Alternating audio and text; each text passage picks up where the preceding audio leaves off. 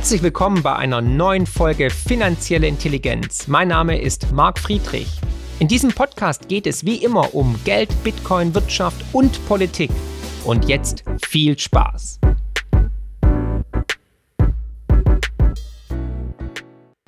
Ihr Lieben, herzlich willkommen zu einem neuen Interview. Heute zu einem ganz, ganz spannenden Thema zum Thema Geld und zu Gast ist der wunderbare Marc Friedrich. Marc, danke, dass du es hier ins Studio geschafft hast, dass du hier live mit dabei bist. Marc ist Finanzexperte, Bestsellerautor, du hast sechs Bücher geschrieben. Ja, genau. Das letzte ist die größte Chance aller Zeiten in Bezug auf Geld. Das Buch habe ich gelesen. Das hat mich sehr, sehr fasziniert. Danke. Du bist auch Keynote-Speaker und ja. du hast einen sehr, sehr aktiven, beliebten YouTube-Kanal. Ja, absolut. Habe ich jetzt alles über dich gesagt oder gibt es noch Sachen? Das war schon. Wahrscheinlich kennen ihn viele von euch, aber die, die dich noch nicht kennen, was, was ist noch wissenswert über dich, dein Leben? Ja, also Wie bist du da hingekommen, wo du heute bist? Durch das Leben. Das Leben äh, spielt ja immer wieder mal Streiche und durch Erfahrungen. Ich habe den Crash in Argentinien erlebt, den Staatsbankrott. Äh, ich bin Kind des neuen Marktes und ich habe mich schon frühzeitig mit dem Geldsystem auseinandergesetzt. Und ja, ich, ich bin auch sehr aktiv auf Twitter zum Beispiel, auf Instagram. Ich berate einen Fonds, den Deutschlands ersten Sachwertfonds.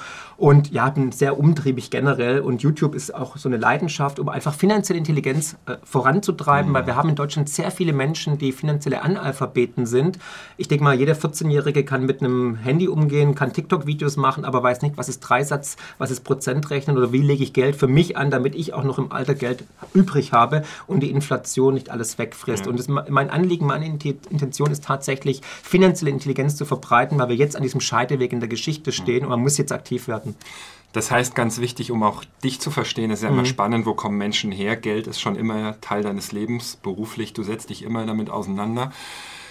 Ähm, was passiert gerade? Ich habe auch schon Podcast-Folgen gemacht zum Thema Inflation etc. Wir, wir sind in einem finanziellen Wandel. Ja was passiert jetzt vielleicht auch gerade seit März 2020 in, in deiner Wahrnehmung und, und wie passiert dieser finanzielle mhm. Wandel, um auch alle Zuschauer abzuholen ja. und sie dann so langsam mit in die Zukunft zu nehmen und in die Chancen? Ja. ja. Also wir befinden uns gerade eigentlich im monetären Endspiel. Mhm. Wir sehen gerade einen Zyklenwechsel. Das spüren wir, denke ich mal, auch alle intuitiv, dass da was aus den Fugen geraten ist. Natürlich seit Corona nochmal beschleunigt, aber vor allem auch meiner Ansicht nach seit der Finanzkrise 2008. Da sehen wir einen großen großen Vertrauensverlust der Menschen in die Bankenwelt, ins Geldsystem, in die Politik, aber auch in die Medien. Und diese historische Vertrauenskrise ist immer ein Wandel oder ist immer ein Zeichen dafür, dass sich die Menschheit in einem Wandel befindet. Und jetzt kommen mehrere Zyklen zum Ende, das habe ich im Buch auch beschrieben. Ähm, und es beginnt ein neuer Zyklus. Und dieser neue Zyklus geht meistens einher mit großen Verwerfungen und Veränderungen und mit dem größten Vermögenstransfer der Geschichte. Wir werden ein neues Geldsystem sehen. Wir werden in Zukunft anders arbeiten, anders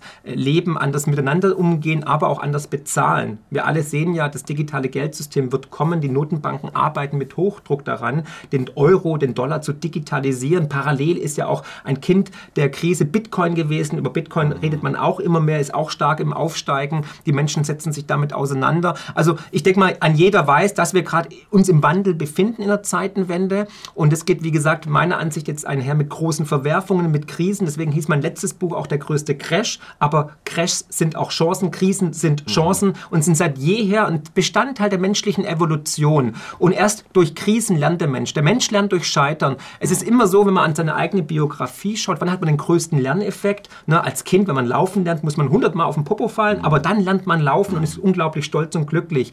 Oder wenn man die erste enttäuschte Liebe hat oder die erste schlechte Note in der Schule und dann weiß man, okay, ich muss mich hinsetzen, ich muss lernen. Und der Mensch ist momentan an diesem Scheideweg. Na, links ist der alte vertraute Weg, der ist ausgeleuchtet, der ist asphaltiert, den kennt man, ist man tausendmal schon gegangen. Und rechts ist kein Weg vorhanden. Den müsste man erst kreieren, freischlagen. Da drohen Gefahren, das sind vielleicht giftige Tiere.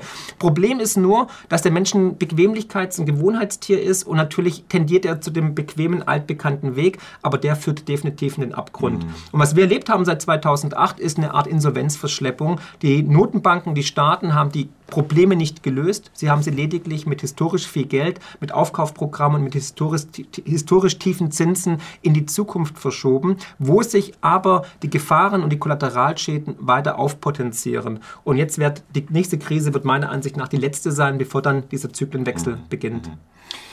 Du hast jetzt was Tolles gesagt, es gehen Türen zu, neue Türen gehen ja. auf. Das heißt, mit jeder Krise, erst kommt die Krise, dann kommen die Chancen. Es ist ganz, ganz wichtig, mit welchem Mindset man da rangeht. Mhm.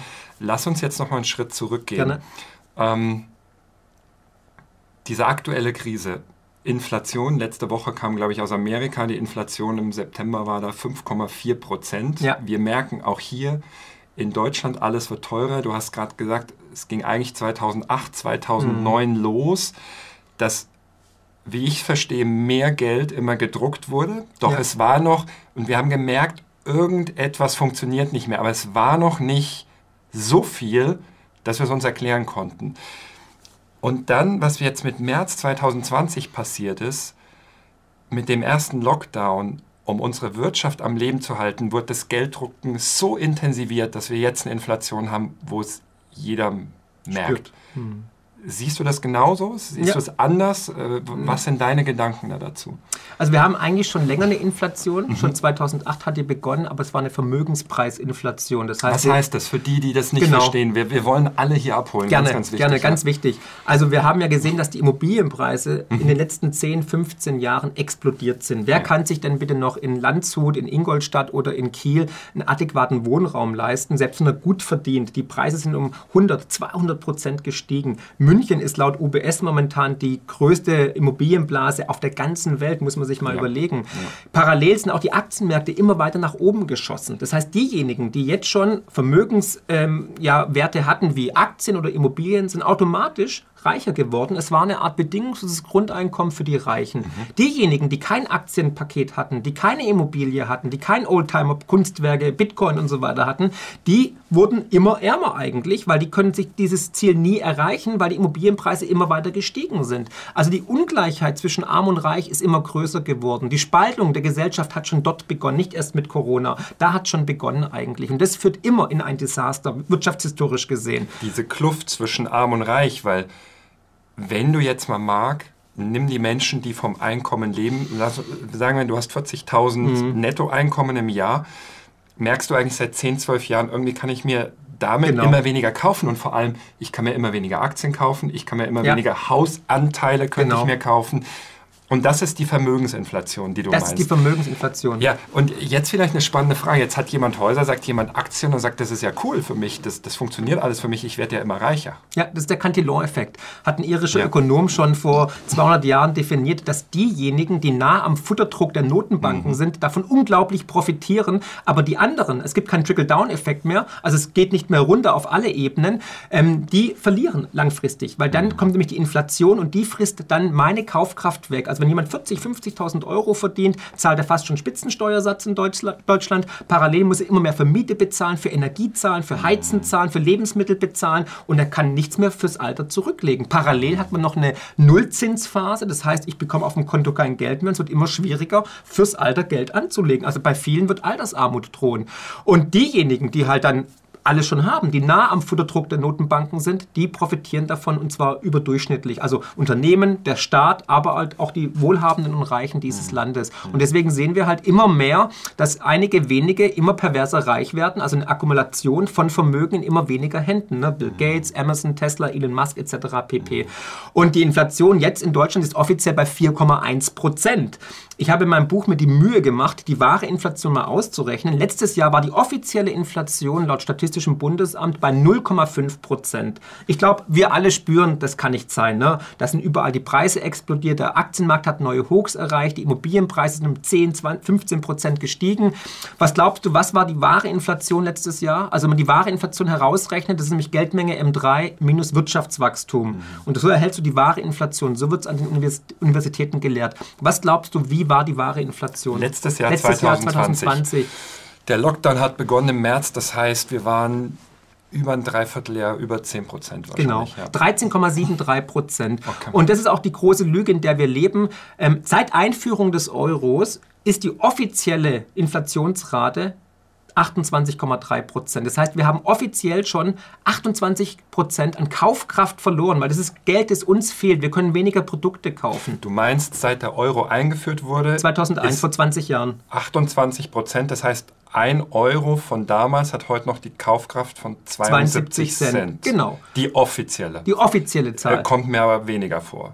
Ja, Wann wird der so. Euro eingeführt? 2001. Vor 20 Jahren. Ich würde genau. sagen, das sind heute noch 25, 26. Ja, genau. Cent. Also wenn man die wahre Inflation errechnet, dann ist der Wertverlust 87,53 Prozent. Und wenn man da einen, einen Wertspeicher mal dagegen stellt, zum Beispiel Gold, hätte ich mir 2001 ein Kilo Gold gekauft, hat sich der Preis fast verfünffacht. Gegenüber Gold hat der Euro sogar 91 Prozent an Kaufkraft verloren. Und damit wird uns Kaufkraft gestohlen. Es ist eine Art versteckte Steuer, die Inflation. Und deswegen kann sich kaum noch jemand adäquaten Wohnraum leisten, sich eine Immobilie leisten, ähm, ja, irgendwie ja, Geld auf die Seite legen, Aktien kaufen und so weiter. Und das treibt natürlich die Spaltung der Gesellschaft voran. Und die Inflation ist nicht temporär, wie es uns momentan erzählt wird. Die wird weiter anhalten, weil die Notenbanken dazu verdammt sind, weiter Geld zu drucken und die Zinsen tief zu lassen, um das ganze Geldkarussell am Laufen zu halten. Und dahingehend sind wir gerade tatsächlich in einer Zeitenwende. Wir sehen halt, dass Corona der Brandbeschleuniger war. Die wahre Krise aber ist Geld. Weil der Amerikaner sagt zu Recht, ja. follow the money. Ja. Geld regiert die Welt. Und es geht immer ums Geld. Das habe ich versucht auch im Buch aufzuzeigen, was die wahren Gründe für diese Krise sind. Und die Politiker sagen, sagen jetzt so gern, never waste a crisis. Diese Krise wird genutzt natürlich, um uns vor vollendete Tatsachen zu stellen, weil im Schatten dieser Krise werden Sachen auf einmal durchgedrückt durchs Parlament, die unter normalen Umständen niemals möglich gewesen wären. Und da sollten wir sehr wachsam sein. Zum Beispiel, dass die EU jetzt Schulden machen darf wie ein souveräner Staat. Ja, oder dass man auf einmal doch irgendwie Staatsanleihen kauft, dass die EZB noch mehr Geld druckt, noch mehr Steuererhöhungen und so weiter. Und das sehen wir ja global, nicht nur in Deutschland viele Punkte hier. Ja, das ist, um, um sie für alle nochmal verständlich zu machen. Du hast das Wort Inflation angesprochen. Das ist ja ein Wort, Marc, das in ganz vielen Kontexten auch sehr oft falsch benutzt wird. Ähm, Du hast eben deine Definition Moneymenge M3 minus, Geld, ja, minus ja. Wirtschaftswachstum. Ja. Es gibt ja das eine, was Inflation ist, ist, wie viel Geld jetzt einfach neu gedruckt wird. Sind es seit März 2020 40 Prozent auch mehr Euro, 40 Prozent mehr US-Dollar? 40 Prozent mehr US-Dollar und Euro? Euro ich glaube 26 Prozent okay. mehr. Ja. Und dann gibt es ja eine Inflation, was du gerade gesagt hast, die Güter, die wir alle im Alltag brauchen. Ja. Und, und, selbst da hat ja jedes Gut eine andere Inflationsrate. Ich glaube, das ist auch ganz wichtig, dass, dass, dass alle verstehen, weil je leichter du was am Fließband produzieren kannst, umso geringer ist die Inflation. Weil, ähm, Skalierungskosten. Genau, Skalierungskosten. Ja. Mhm. Und dann gibt es die Inflation auf knappe Vermögensgegenstände, ja. Wirtschaftsgüter, Bo Grund und Boden, Häuser. Und da ist die Inflation natürlich noch höher. Und vielleicht, um alle abzuholen, du hast das eben ja gesagt, als erstes trifft es die Menschen, die nicht so viel Geld haben. Mhm. Aber auch die Menschen, die ja in, in Wirtschaftsgütern drin sind. Jetzt, du hast dein Haus, ja. du hast deine ETFs. Und trotzdem verlierst du ja mittlerweile eigentlich an Kaufkraft, ja. weil so viel Geld gedruckt wird, dass die, die Geldmenge und die Inflation ja größer ist als dein Haus oder deine Aktien jedes Jahr an Wert gewinnen. Und da betrifft es uns ja jetzt eigentlich alle, oder wie es trifft alle. Das? Es trifft ja. alle, weil dieses Szenario, also man kann Inflation nicht stoppen. Dieses ja. Szenario wird in einem Desaster meiner Ansicht nach enden. Warum? Weil es wirtschaftshistorisch, empirisch immer so war. Inflation ja. führt zu immer noch mehr Inflation. Du kriegst die Zahnpasta nicht mehr in die Tube zurück. Und momentan gibt es natürlich die Inflationsgewinner. Aber natürlich werden die Staaten die Gewinne abschöpfen. War in der Vergangenheit immer, zu, immer so. Mhm. 1923 hatten wir zum Beispiel die Hauszinssteuer. Da wurden diejenigen, die durch die Hyperinflation profitiert haben, einfach nochmal rasiert. Das gleiche hatten wir 1952 mit dem Schuldenlastenausgleich. Und wir sehen jetzt schon natürlich weltweit, dass man jetzt über Vermögensabgaben spricht, Vermögensteuer spricht, dass man noch ein bisschen populistisch gegen die Reichen schimpft und so. Aber im Endeffekt wird es alle treffen, weil der mhm. Staat wird weniger Steuereinnahmen haben. Wir werden in wirtschaftlich schwierige Zeiten geraten und dann muss der Staat natürlich jeden zur Kasse beten. Mhm. Und es wird natürlich passieren über die Immobilie, über, über Vermögensregister, was die EU jetzt implementieren will. Und da hast du einen guten Punkt gebracht. Natürlich kann es gut sein, dass auf dem Papier ich immer vermögender werde. Ne? Also die Immobilien steigen, die Aktienmärkte steigen. Aber wenn die Inflation stärker steigt als der Aktienmarkt oder der Immobilienwert, verliere ich de facto Geld. Ne? Also wenn die wahre Inflation letztes Jahr 13,73 Prozent war und meine Lebensversicherung hat 3,5 Prozent gemacht, die Immobilie ist um 10 Prozent gestiegen und mein ETF-Depot um 12 Prozent, hm. habe ich im Endeffekt mit allen Investments de facto Geld verloren. Ja. Schönes Beispiel auch Bitcoin. Gegenüber Bitcoin ist eigentlich alles eine Hyperinflation. Weil Bitcoin hat den Euro um 99,99% outperformed und ich habe nur Geld verloren die letzten mhm. Jahre gegenüber Bitcoin. Und dahingehend muss man jetzt überlegen, wie stelle ich mich auf, wie kann ich mein Vermögen vor Kaufkraftverlust schützen mhm. und ähm, ja, was mache ich? Und der Staat wird irgendwann, denke ich mal, bin ich mir sehr sicher, so war es in der Vergangenheit immer, diese ähm, Vermögenswerte abschöpfen in einer Form mit einer neuen Steuer. Und das ist die große Gefahr. Also wir fühlen uns momentan reich, aber wenn jetzt eine Hyperinflation kommt oder eine Währungsreform, dann werden wir praktisch ein Reset sehen und dann werden wir merken, ups, wir waren ja gar nicht so reich, wie wir uns mhm. gefühlt haben. Auch die Immobilien, die wir momentan sehen, ich meine, die Preise zum Beispiel in Regensburg haben sich verdoppelt in den letzten Jahren. Ist deswegen die Immobilie größer geworden? Ist das Grundstück größer geworden? Nein. Ich muss lediglich immer mehr Papiergeld auf den Tisch legen für die gleiche Immobilie, die in den letzten zehn Jahren auch nicht mal renoviert wurde, was zeigt, dass das Geld immer weniger wert wird. Ich kann für 1000 Euro immer weniger Gegenleistung mhm. bekommen. Mhm. Und das zeigt einfach, dass wir bestohlen werden, dass die Kaufkraft uns genommen wird durch die Inflation. Und das möchte der Staat natürlich, weil er kann seine Schulden auf Kosten von den Bürgern reduzieren, weil er weniger Schulden zurückzahlen muss. Davon können wir natürlich profitieren, aber der Staat macht ja keine Steuersenkung deswegen, sondern er sagt, wir brauchen noch Steuererhöhungen wegen Corona, wegen Klimawandel, wegen irgendwas fällt ihnen immer ein. Und da kommen sie mit viel Pathos vor die Kamera und erzählen was, dass wir zusammenhalten müssen, den Gürtel enger schnallen müssen und wir zahlen die Zeche. Wir haben jetzt schon, Christian, die höchste Abgabenlast weltweit. Kein Land zahlt mehr Steuern als wir. In Deutschland zahlt es schon ab 56.000 Euro Spitzensteuersatz. Das ist das 1,4-fache des Durchschnittslohnes das war vor 30 Jahren, war das doch das 20-fache. Du musstest das 20-fache verdienen, um Spitzensteuersatz zu zahlen. Ja. Parallel zahlen wir den höchsten Strompreis, weil wir die Energiewende eingeläutet haben, so über Hals über Kopf. Ne? Also 30,54 Cent pro Kilowattstunde. Auch hier sind wir Spitzenreiter, Champions. Und natürlich sehen wir auch, dass der Staat immer weitere Abgaben initiiert und weitere Abgaben kommen werden. Mhm. Und das ist natürlich belastend für den Bürger. Also unser Wohlstand ist de facto in Gefahr und parallel meiner Ansicht nach auch die Demokratie. Mhm. Lass uns nochmal, du hast es eben Gerne. angesprochen, über, über Geld als Wertspeicher sprechen. Wenn die Inflation jetzt so groß ist, dass eigentlich egal in was du investierst, du am Ende des Jahres vom Gesamtvermögen weniger hast, und das ist ja eigentlich der Grund, Marc, warum wir arbeiten, nach meinem mhm. Kapitalismusverständnis. Lass uns, lass uns gerne darüber sprechen, wenn gerne. du das anders siehst. Wir investieren alle unsere zwei knappsten Güter, unsere Lebenszeit und ja. unsere Lebensenergie. Wir ja. arbeiten etwas, wir bekommen im Gegenzug Geld. Genau. Und mit dem Geld können wir zwei Dinge machen. Wir können entweder heute Sachen kaufen, Instant Gratification, oder was bis jetzt immer funktioniert hat, du transportierst das Geld in die Zukunft. Ja investierst es in etwas, wie zum Beispiel Anleihen. Vor 20 Jahren hat das noch funktioniert. Ja. Und du hast gewusst, wenn du eine Million in Anleihen investierst, bekommst du 6%, 60.000 Euro. Lass mir mal die Steuer weg, davon ja. kann ich leben. Und das funktioniert nicht mehr. Das heißt, die Funktion des Wertspeichers ist mittlerweile verloren gegangen. Mhm. Doch das ist ja für uns Menschen eigentlich das Wichtigste, weil wenn ich das durchdenke, wenn wir immer weniger die Möglichkeit haben, Geld als Wertspeicher zu nutzen, wofür sorgt das denn? Das sorgt ja dafür, dass jedes Individuum immer kurzfristiger denkt, ja immer krassere Wege sucht, um Geld zu kreieren. So. Und das ist ja eigentlich total schädlich für eine Gesellschaft. Das ist destruktiv. Absolut, absolut. Also wir haben jetzt die historisch tiefsten Zinsen seit 5000 Jahren. Wir haben seit 2016 in der Eurozone die Nullzinsphase. Das ist die längste Phase überhaupt in der Geschichte der Menschheit. Also selbst Jesus Christus hat mehr Zinsen bekommen auf seinem Konto. Ne? Und das wird sich auch nie wieder ändern. Weil oft kommt die Frage, ja Marc, wann gibt es wieder Zinsen auf dem Sparbuch? Nie wieder. Der Zins ist kaputt, weil der Zins war immer sozusagen ein Risiko Risikoparameter. Für es ist eine Sache, ja, es ist historisch wichtig zu verstehen. Wenn Zentralbanken einmal angefangen haben, Geld zu drucken, ja. und vielleicht da auch ganz wichtig zu verstehen, das Geld wird nicht real gedruckt, das kommt über Computerprogramme genau. ins System. Digital. Das ist auch mal ganz wichtig, ja. weil viele sich fragen, wo wird denn das eigentlich gedruckt und mhm. wie kommt denn das in den Geldsäcken dann ins System? Das passiert ja alles digital. Aber wenn du einmal anfängst, Geld zu drucken, kannst du nicht mehr mit aufhören. Genau.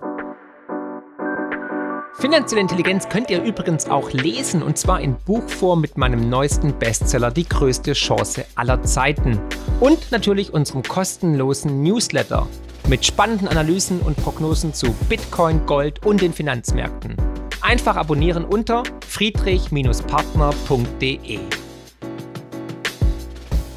Das ist wie ein Junkie. Du bist Ja. einfach abhängig vom Heroin, brauchst immer den nächsten Schuss und der nächste Schuss muss immer größer sein und heftiger sein. Und das sehen wir ja seit mehreren Dekaden, dass jede Finanzmarktkrise auf der einen Seite ausgelöst wurde durch die Notenbanken. Warum? Weil sie die Zinsen gesenkt haben, um die Wirtschaft anzukurbeln, um Kredite zu vergeben, damit Wirtschaftswachstum generiert wird und natürlich um äh, die Geldschleusen zu öffnen und ähm, um die Krise abzuwenden. Dann entsteht eine Krise, eine Immobilienblase oder eine, eine Finanzmarktblase. 2001, 2000 hatten wir dann die Nasdaq-Bubble, die Technologie-Bubble, neuer Markt und so weiter. Und wir haben die Notenbanken dann auf das Platzen dieser Blase reagiert noch mehr Geld drucken und noch tiefer die Zinsen senken. Daraus generierte sich dann die nächste Spekulationsblase, die Immobilienblase in, in Österreich, in Irland, in England, aber natürlich vor allem in den USA mit den Subprime-Krediten. Und was ist passiert? Auf der einen Seite tritt die Notenbank als die Feuerwehr auf, aber ist zeitgleich der Brandbeschleuniger, weil sie haben dann diese Krise beantwortet mit noch mehr Geld und noch tieferen Zinsen. Das sieht man auch in den Bilanzen der EZB, der amerikanischen Notenbank FED, dass die exponentiell steigen. Und das ist sehr beachtlich, weil jetzt die nächste Krise ist meiner Ansicht nach die letzte Krise und auch durch Corona sehen wir nochmal ein krasses Ansteigen. Es sieht wirklich aus wie der Start der SpaceX-Rakete. Es geht senkrecht nach oben und Vielleicht gerade noch mal so, ich, Gerne. ich, ich würde gerne jeden abholen. Bitte. Warum hat Corona das beschleunigt? Weil das Gelddrucken einfach noch mal in eine ganz andere Dimension gegangen ist. Also wir hören immer aus den USA, 40 Prozent aller Dollars sind Ja. seit März 2020 entstanden. Und, und das ist dieser Beschleuniger noch mal gewesen. Absolut, genau. Ja. Die Bilanz der USA, ähm, der amerikanischen Notenbank, ist jetzt bei 8 Billionen Dollar. Ja. Und ähm, das ist ein Zehntel des weltweiten BIP, also was die Welt in einem Jahr an Waren und Dienstleistungen produziert, sitzen jetzt in der Bilanz der, der, der FED, der amerikanischen Notenbank. Das gleiche auch in Europa. Die EZB hat auch über 8 Billionen Euro. Das sind 80 Prozent des BIP der Eurozone. Es ist absurd. Und wir sehen einfach, dass sie immer weiter Geld drucken. Sie können dieses Geld nie zurückführen oder zurücknehmen. Und Corona hat es massivst beschleunigt. Warum? Man wollte die Rezession stoppen.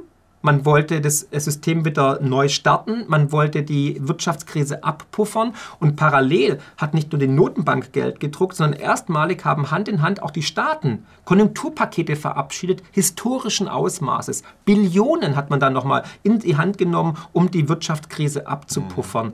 Und natürlich kann man damit erstmal sich Zeit erkaufen, aber ob es wirklich Besserung herbeiführt, wissen wir nicht. Ne, es war natürlich in dem Moment vielleicht sinnvoll, aber die Kollateralschäden sind gegeben, weil durch dieses Geld, durch dieses Notenbankgeld werden natürlich Zombie-Unternehmen weiter am Leben erhalten. Geld wird falsch verteilt. Es geht dann eher in die Aktienmärkte. Ne? Trotz Wirtschaftskrise, Corona-Krise, Lockdown ist der DAX, der Dow Jones absolut auf neuem Rekordniveau. Äh, Bitcoin steigt, ähm, Gemälde steigen, Kunstwerke steigen, Oldtimer steigen, die Immobilienpreise sind weiter gestiegen. Also es ist eigentlich eine Fehlakkumulation von Vermögen. Und jetzt sehen wir halt einfach, okay, jetzt sind wir zwei Jahre später knapp und die Corona-Krise ist noch nicht vorbei. Die Politik macht weiter äh, Panik, würde ich jetzt mal sagen, und droht schon mit den nächsten Maßnahmen. Und da muss man halt einfach fragen, wie soll dieses Geld, dieser Schuldenberg abgebaut werden? Und da muss man sagen, es gibt nur vier Wege, wie Schulden aus dem System getilgt werden. Das ist erstens über Wirtschaftswachstum. Das sehen wir nicht. China hat gerade verkündet, dass es das schwächste Quartal hat seit langem. Und irgendwann ist auch Ende Gelände. Die Überflussgesellschaft ist irgendwann mal befriedigt. Darf ich da eine Gerne. Sache rein? Also wirklich, weil nur wenn wir Dinge verstehen, können Bitte, wir dann selber. Entscheidungen treffen. Ich habe vorgestern ein Twitter-Gespräch, das hast du auch, wir haben eben drüber Ja. Mhm. geredet, gehört mit Mark Cuban, der in eine Diskussion mit einigen Bitcoinern gegangen ist, wir kommen auf Bitcoin. Der gesagt hat, wenn ich das richtig verstanden habe, er glaubt, dass Artificial Intelligence, die künstliche Intelligenz, jetzt so dominant wird in den nächsten Jahren, dass wir mehr produzieren können, Mhm. als wir Schulden kreieren.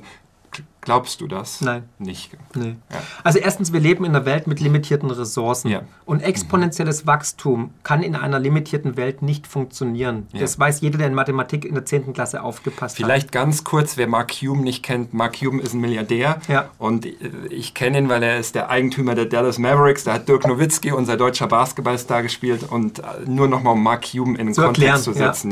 Sehr erfolgreicher Manager, Investor, Okay. Milliardär, genau. Also du sagst, Artificial, künstliche Intelligenz wird nicht so schnell kommen, dass wir so viel produzieren, dass wir die Schulden abfangen. Also künstliche Intelligenz kommt, Mhm. aber wir brauchen die künstliche Intelligenz eher in der Politik, weil da gibt es keine menschliche Intelligenz, aber es ist ein anderes Thema. Das lassen wir mal. Ja, wir wollen unsere Leute positiv vorbereiten. Nein, auf jeden Dann Fall. Gehen wir nochmal zu den, zu den vier Wegen, wie man Ja. Schulden abbauen kann. Also, du, Starkes Wirtschaftswachstum. okay, was sind die Genau. anderen drei? Das ist ausgeschlossen in deinen Mein, Augen. ja, ich meine, sind wir doch mal ehrlich, Ja. Christian. Wir alle könnten 50 Prozent von dem, was wir besitzen, heute wegschmeißen Ja. und hätten immer noch viel zu viel. Ja. Brauche ich 36 verschiedene Joghurtsorten? Es geht uns so gut. Genau. Es geht uns so gut, Es geht ja. uns viel zu gut. Das ist eine Überflussgesellschaft. Das ist die spätrömische Dekadenz. Die be äh, beschreibe ich ja auch in, unserer, in, dem, in, dem, in dem Buch, im, im Zyklenkapitel. Und ähm, wir alle haben von allem viel zu viel. Mhm. Brauchen wir noch mehr Plastikscheiß aus China? Nein, brauchen wir nicht. Mhm. Und wir müssen jetzt an, anfangen umzudenken. Deswegen ist Corona auch diese größte Chance, die ich sehe, dass wir in Zukunft einfach überlegen, was brauchen wir wirklich? Was brauchen wir für ein gutes Leben? Wie wollen wir miteinander umgehen? Wir sehen ja, wie gespalten die Menschen sind. Wir müssen wieder Brücken bauen, wir müssen aufeinander zugehen. Und diese Krise ist die Chance, ein neues Geldsystem zu implementieren. Bei einem Geld krankt es immer. Fix the money, fix the world. Und deswegen ist Bitcoin auch so eine gigantische Chance. Aber um auf die Punkte zurückzukommen, in der Vergangenheit wurden Schulden nur entweder durch Wirtschaftswachstum gelöst, ne, weil die Wirtschaft stärker steigt als die Schulden. Zweitens über Inflation. Ja.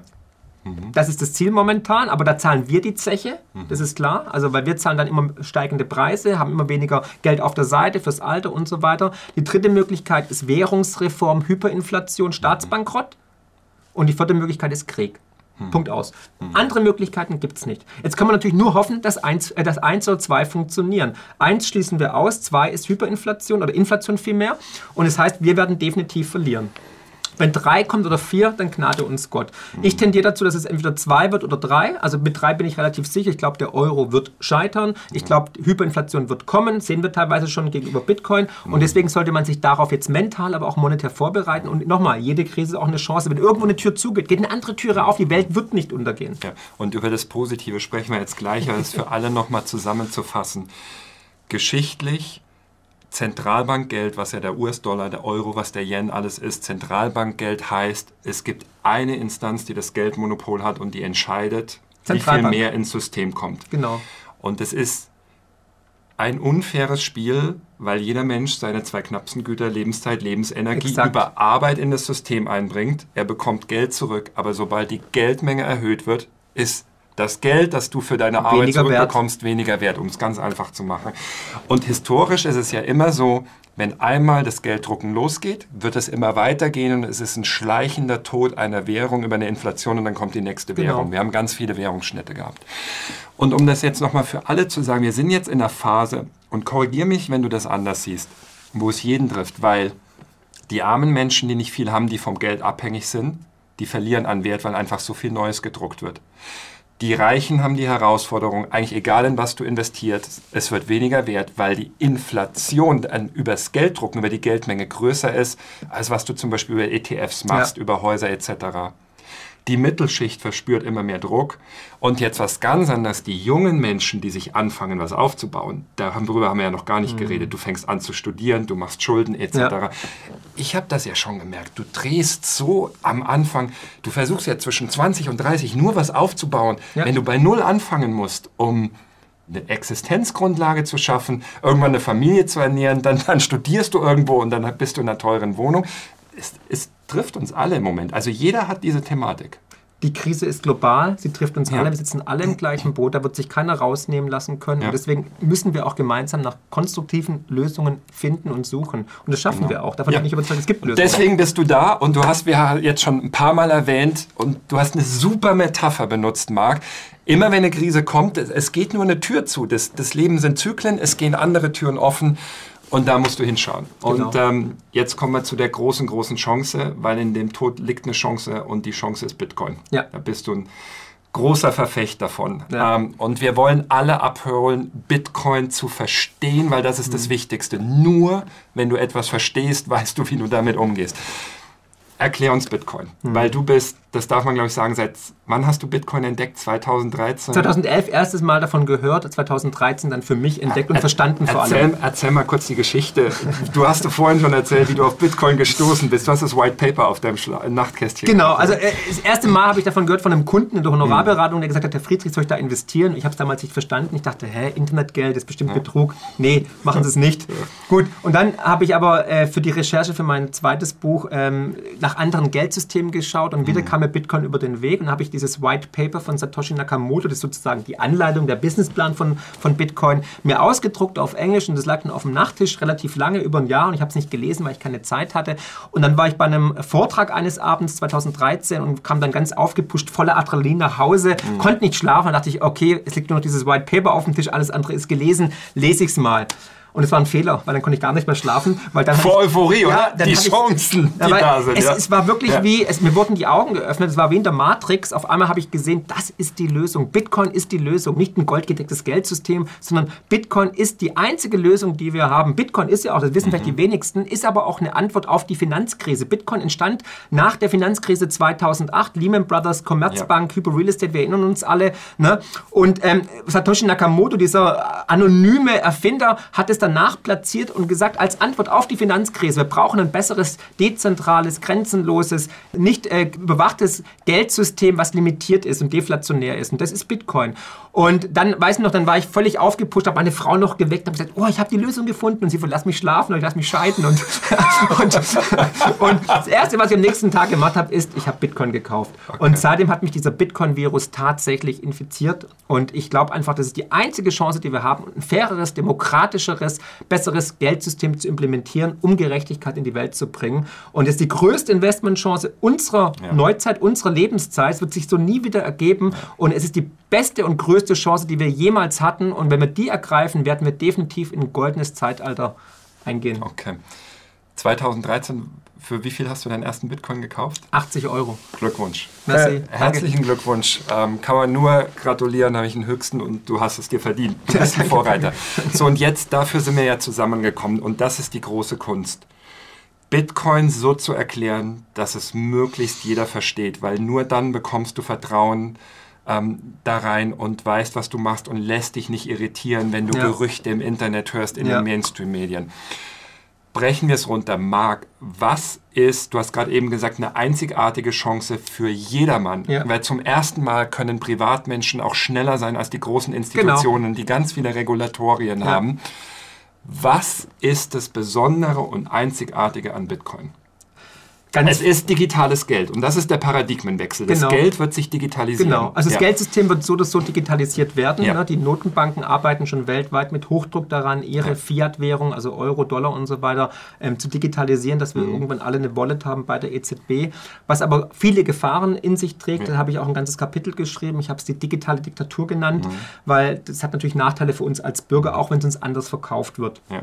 Bitcoin ist sozusagen digitales Gold. Und die ganz einfache Erklärung ist, wem vertraut man mehr? Und ich habe mich entschieden, ne? vertraue ich mehr einer Institution, die planwirtschaftlich, zentralistisch organisiert ist, die nicht demokratisch legitimiert wurde, die sogar ähm, eine Dame an der Macht hat, Frau Lagarde, die von uns nicht gewählt wurde und die sogar vorbestraft ist wegen Geldwäsche, vielleicht ist deswegen auch prädestiniert für den Job, ich weiß es nicht. Oder vertraue ich mehr einem Naturgesetz, nämlich der Mathematik, weil Bitcoin basiert auf einem Quellcode, auf einem Algorithmus, der mathematisch begrenzt ist. Auf 21 Millionen. Auf 21 Millionen Einheiten. Keiner weiß, ja. wie viele Euros im System wirklich ja. sind. Keiner weiß, wann die EZB aufhört zu drucken, Aufkaufprogramme zu starten, mhm. die Zinsen wieder erhöht. Keiner weiß es. Aber bei Bitcoin weiß man einfach, weil es durch den Code definiert ist, bei 21 Millionen Bitcoin fest, also 20,99 Millionen ja, Bitcoin, 999. genau, ja. ist, ist im Jahr 2140 Schluss. Game ist over. Erst 2140. Wir beide okay. werden es nicht erleben, erst unsere Kinder und Kindeskinder. Ja. Wobei du dazu jetzt auch sagen musst, die allermeisten sind schon geschürft genau. gemeint. 18,5 Millionen? Genau, 86 Prozent aller Bitcoins sind jetzt schon ge geschürft drei bis vier Millionen sind wohl verloren. Ja. ja. Das heißt, es werden bloß 14 Millionen momentan da sein und zwei Millionen werden jetzt noch aktiv geschürft werden in den nächsten 120 Jahren. Und damit, Mark, erfüllt ja Bitcoin das wichtigste Kriterium, das Geld eigentlich haben sollte, nämlich diesen Knappheitsfaktor. Es und knapp. es gibt niemanden, und das hast du ja mit Dezentralisieren gemeint, es gibt niemanden, der da reingreifen genau. kann und sagen, ist, ich möchte es jetzt einfach Christian, vermehren. Es ist unabhängig ja? von der Notenbank, es ist ja. unabhängig von Politikern oder von einem Staat, weil es gibt keine Firma dahinter, kein Land dahinter, keine Notenbank mhm. dahinter, es gibt keine Unternehmenssitz, es gibt keine Stiftung dahinter, wie bei vielen anderen Kryptowährungen, sondern Bitcoin ist tatsächlich dezentral. Erklär mal bitte, wer da nicht drin ist, weil, weil ja, das, dieses technische Umdenken, was heißt das dezentral? Dezentral. Also wer damit noch nichts zu tun hatte. Gerne. Also Bitcoin ist auf der Blockchain. Ja. Und das ist das Geniale, was Satoshi Nakamoto erfunden hat. Nochmal, noch ja. kannst du in drei Sätzen erklären, was eine Blockchain ist? Wer auch das noch nicht gehört hat. Ja, die, die Blockchain ist sowas wie ähm, ein, ein Kontoprogramm, sozusagen mhm. Buchhaltungsprogramm zwischen Haben, also Habenseite und ähm, Sollseite. Mhm. Und damit wird praktisch alles global, nicht manipulierbar, ähm, registriert und ist auch unveränderbar. Mhm. Wer hat welche Coins, welche Transaktion, welche Überweisung wird da gespeichert und zwar für alle Ewigkeiten. Das heißt, alle zehn Minuten. Und jeder kann es einsehen. Jeder kann es einsehen. Komplett wichtig. transparent. Ja. Mhm. Alle zehn Minuten wird an die Bitcoin-Blockchain ein neuer Block mit allen Transaktionen, die in den zehn Minuten passiert sind, angehängt. Und es kann im Nachhinein nicht verändert werden. Das eigentlich, eigentlich ist das ja total faszinierend, wenn man das mal versteht. Gigantisch. Das ist ein unfassbarer siehst, technologischer siehst, Fortschritt. Genau, du siehst die allererste. Transaktion von Satoshi Nakamoto persönlich. Ja, du siehst alles. Du kannst jede Hast du dir das schon angeschaut? Ja, also natürlich. ja. Also Satoshi ist, Nakamoto, der Gründer von ja. Bitcoin, dem seine Coins liegen alle noch da. Da schaut auch jeder drauf, weil der hat fast eine Million Bitcoin. Und da hat sich in den letzten Jahren nichts bewegt. Das heißt, er ist eigentlich der, einer der reichsten Menschen der Welt, aber er lässt die Bitcoin einfach liegen, weil er mhm. wahrscheinlich an das Projekt glaubt. Mhm. Da habe ich einen sehr guten ähm, Talk gehabt mit Max Kaiser und äh, Stacey Herbert mal anschauen, wo wir gesagt haben, ähm, Satoshi Nakamoto ist Jesus 2.0 eigentlich, ne? so selbstlos ja, und altruistisch. Ja, ja. Wie dem auch sei. Also, und diese Blockchain ist nicht manipulierbar, nicht, kann man nicht zensieren und ist immer da, weil sie praktisch digitalisiert ist. Sie ist grenzenlos. Warum, ähm, um Menschen auch Sicherheit zu geben. Warum kann man sie nicht manipulieren?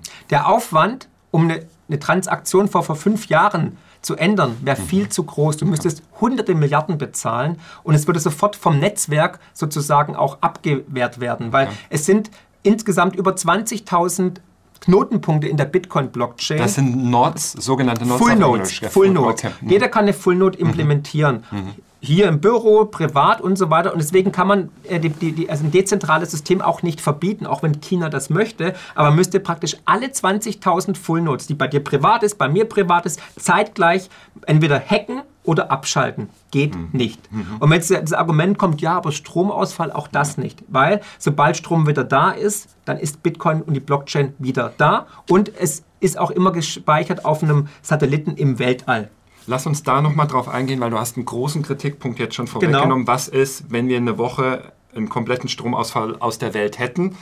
Dann hätten wir andere dann, Probleme, Christian. Dann, dann wäre Bitcoin Probleme. egal. Aber selbst dann, wenn Strom wieder da ist, ist genau. die Blockchain sofort wieder da. Sofort das heißt, da. du kannst Bitcoin nicht zerstören du mit kannst einem. Es nicht zerstören. Ja. Du kannst es nicht zerstören mit einem mhm. Stromausfall. Du kannst es sogar über Radiowellen weiterversenden, Transaktionen durchführen, mhm. ist alles möglich. Und weltweit arbeiten die intelligentesten, cleversten Menschen daran, Bitcoin weiter zu evolutionieren, weiter voranzubringen. Also Lightning-Netzwerk zum Beispiel. Man kann instant, ja. ohne Gebühren, weltweit Geld verschicken, ohne dass man eine Bank dafür braucht. Mhm. Wie genial ist das bitte? Und vor allem kostenlos. Ja, also ich kann dir jetzt Geld überweisen, ja. ohne dass ich eine Bank dafür brauche, ohne dass es irgendjemand sieht, außer man schaut auf die Blockchain natürlich, auf die, auf mhm. die, auf die Blockchain-Transaktionen und natürlich ohne Gebühren. Mhm. Also keiner verdient mit. Ich bin unabhängig von Banken. Deswegen heißt ja Bitcoin Be Your Own Bank. Sei deine eigene Bank. Man ist selbst dafür verantwortlich. Man kann selber über sein Geld sozusagen bestimmen und man muss nicht wieder der EZB Geld bezahlen oder der Bank Geld bezahlen.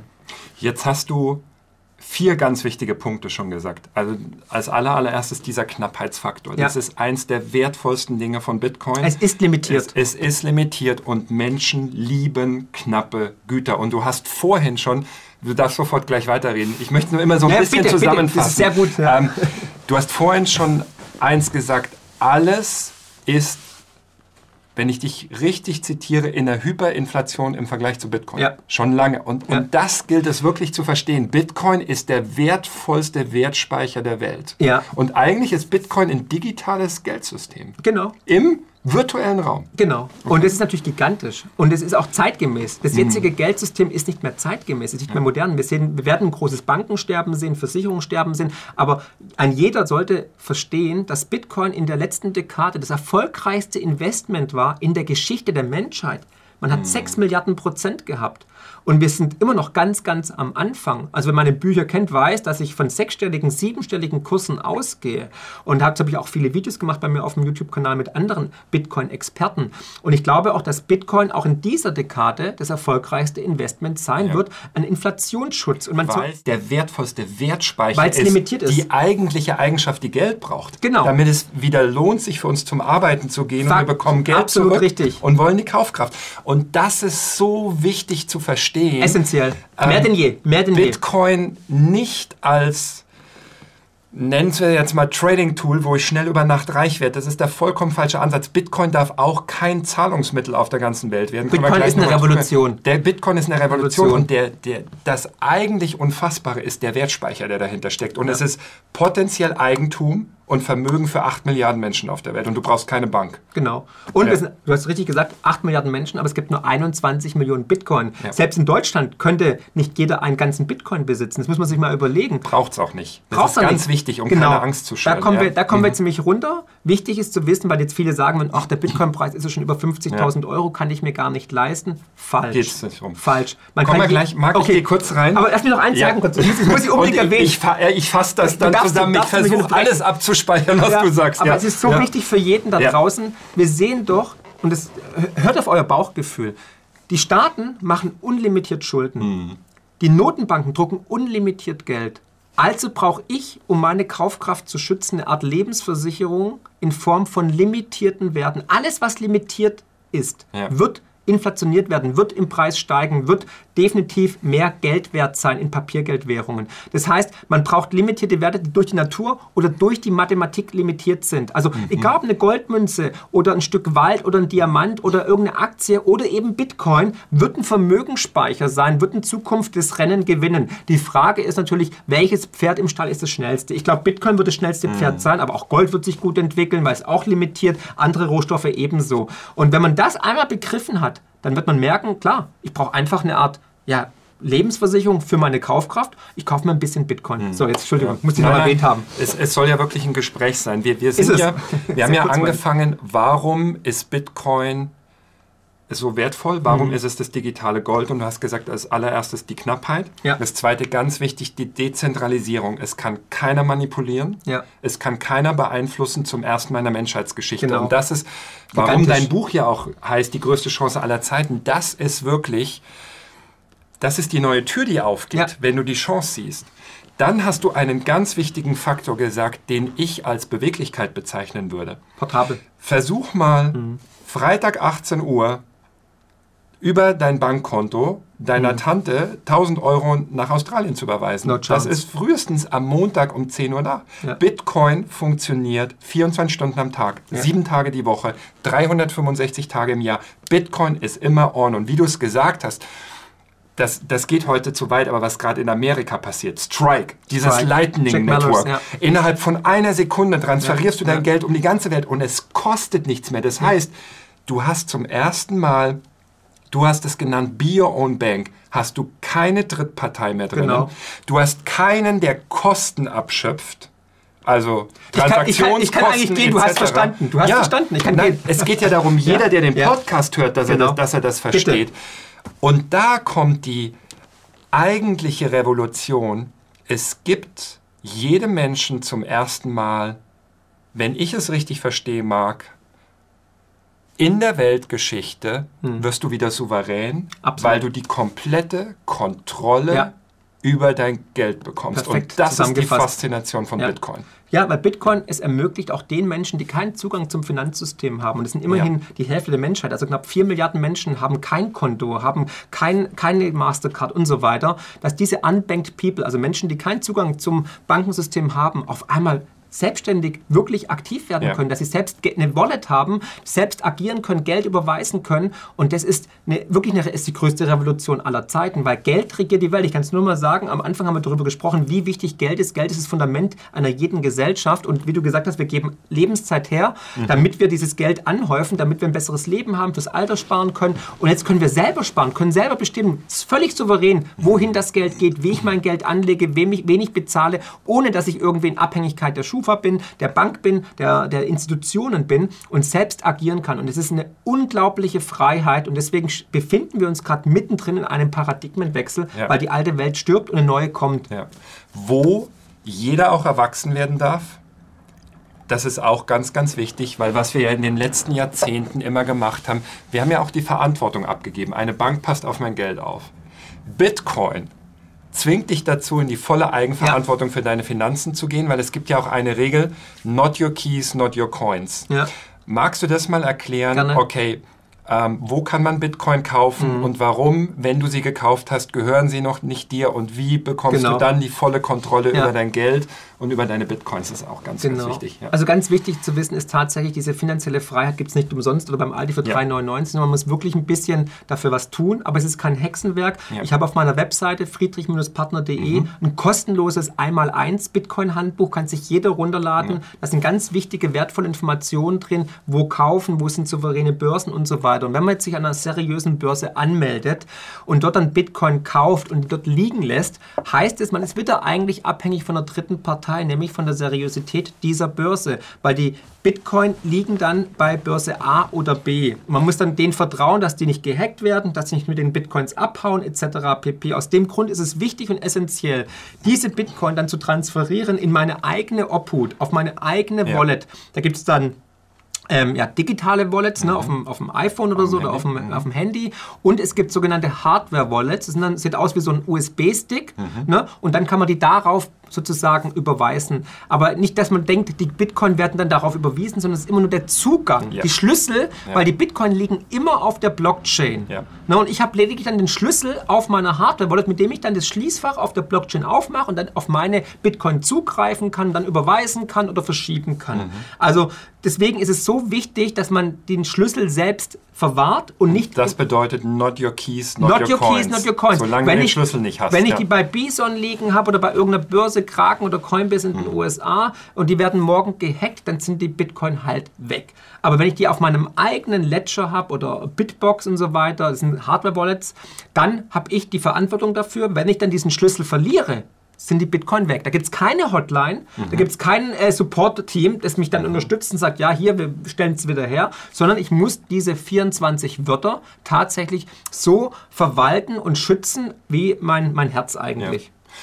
Und das ist die Eigenverantwortung für dein Geld zu übernehmen. Gleichzeitig, wenn du das bis jetzt noch nicht gemacht hast, da liegt eine unglaubliche mhm. Freiheit drin, weil du wirst es einmal merken, wenn du in die Eigenverantwortung gehst und wenn du das lernst und mag, ich empfehle immer jedem, lerne erst 100 Stunden Bitcoin, bevor du was machst, weil erst dann ja. hast du es so verstanden, dass du dich nicht mehr verunsichern lässt von Gerüchten im Internet oder von irgendwelchen Berichten in den Mainstream-Medien. Ja und wenn du dann einmal diese Verantwortung übernimmst und dieses Gefühl hast, hey, das gehört jetzt wirklich mir, da kommt ein Mensch dann auch in seine Kraft. Absolut. Und das, ist diese besser. Souveränität. Ja, genau. Du merkst, ich habe mein Leben selber im Griff.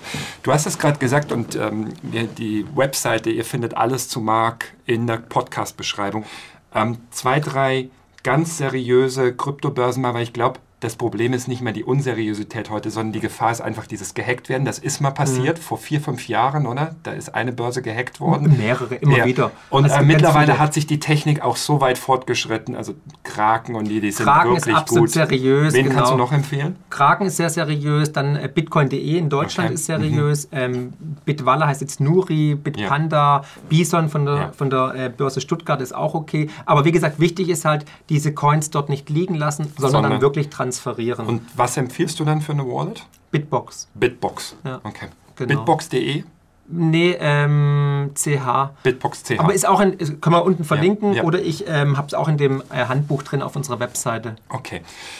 Jetzt also ganz wichtig, not your keys, not your coins bedeutet erst, wenn du sie auf deiner eigenen Wallet hast, wo du Keys, das sind 24 Wörter. Genau. Das ist der Zugang, das ist das, was du nie vergessen hast. Das ist der Schlüssel zum der Schließfach, Schlüssel. genau. Wie, das stellst Passwort. du dir vor, wie der Schlüssel zu deinem Schließfach Oder halt wie die, wie die, wie die, ja. wie die, wie die, ähm, wie der Code für deine EC-Karte, ne? also die, der Nummerncode genau. und so genau. weiter. Es ist einfach dann ja, ein, ein Schlüssel, um an meine Bitcoin ja. zu gelangen. Das sind halt 24 Wörter durch einen Algorithmus generiert. Und das ist ja dieses Faszinierende. Dann bist du komplett 100% Herr, Frau über du dein bist Geld. Autark. Du, bist, bist unabhängig. Autark. Du bist ja. komplett unabhängig Ja. und autark. Es ist, du bist nicht abhängig von Öffnungszeiten der Bank. Du bist nicht abhängig von den Gebühren der Bank. Mhm. Äh, wenn du einen schlechten Schufa-Eintrag hast, sagt keiner, nee, du kriegst kein Geld oder Mhm. dein Konto wurde gesperrt oder gepfändet oder so. Du bist einfach komplett autark und unabhängig. Und das ist höchste Gut ist Freiheit, finde Ja. ich. Und, und da ist eine riesen, riesen Chance. Absolut. Jetzt gehen wir einen Schritt weiter.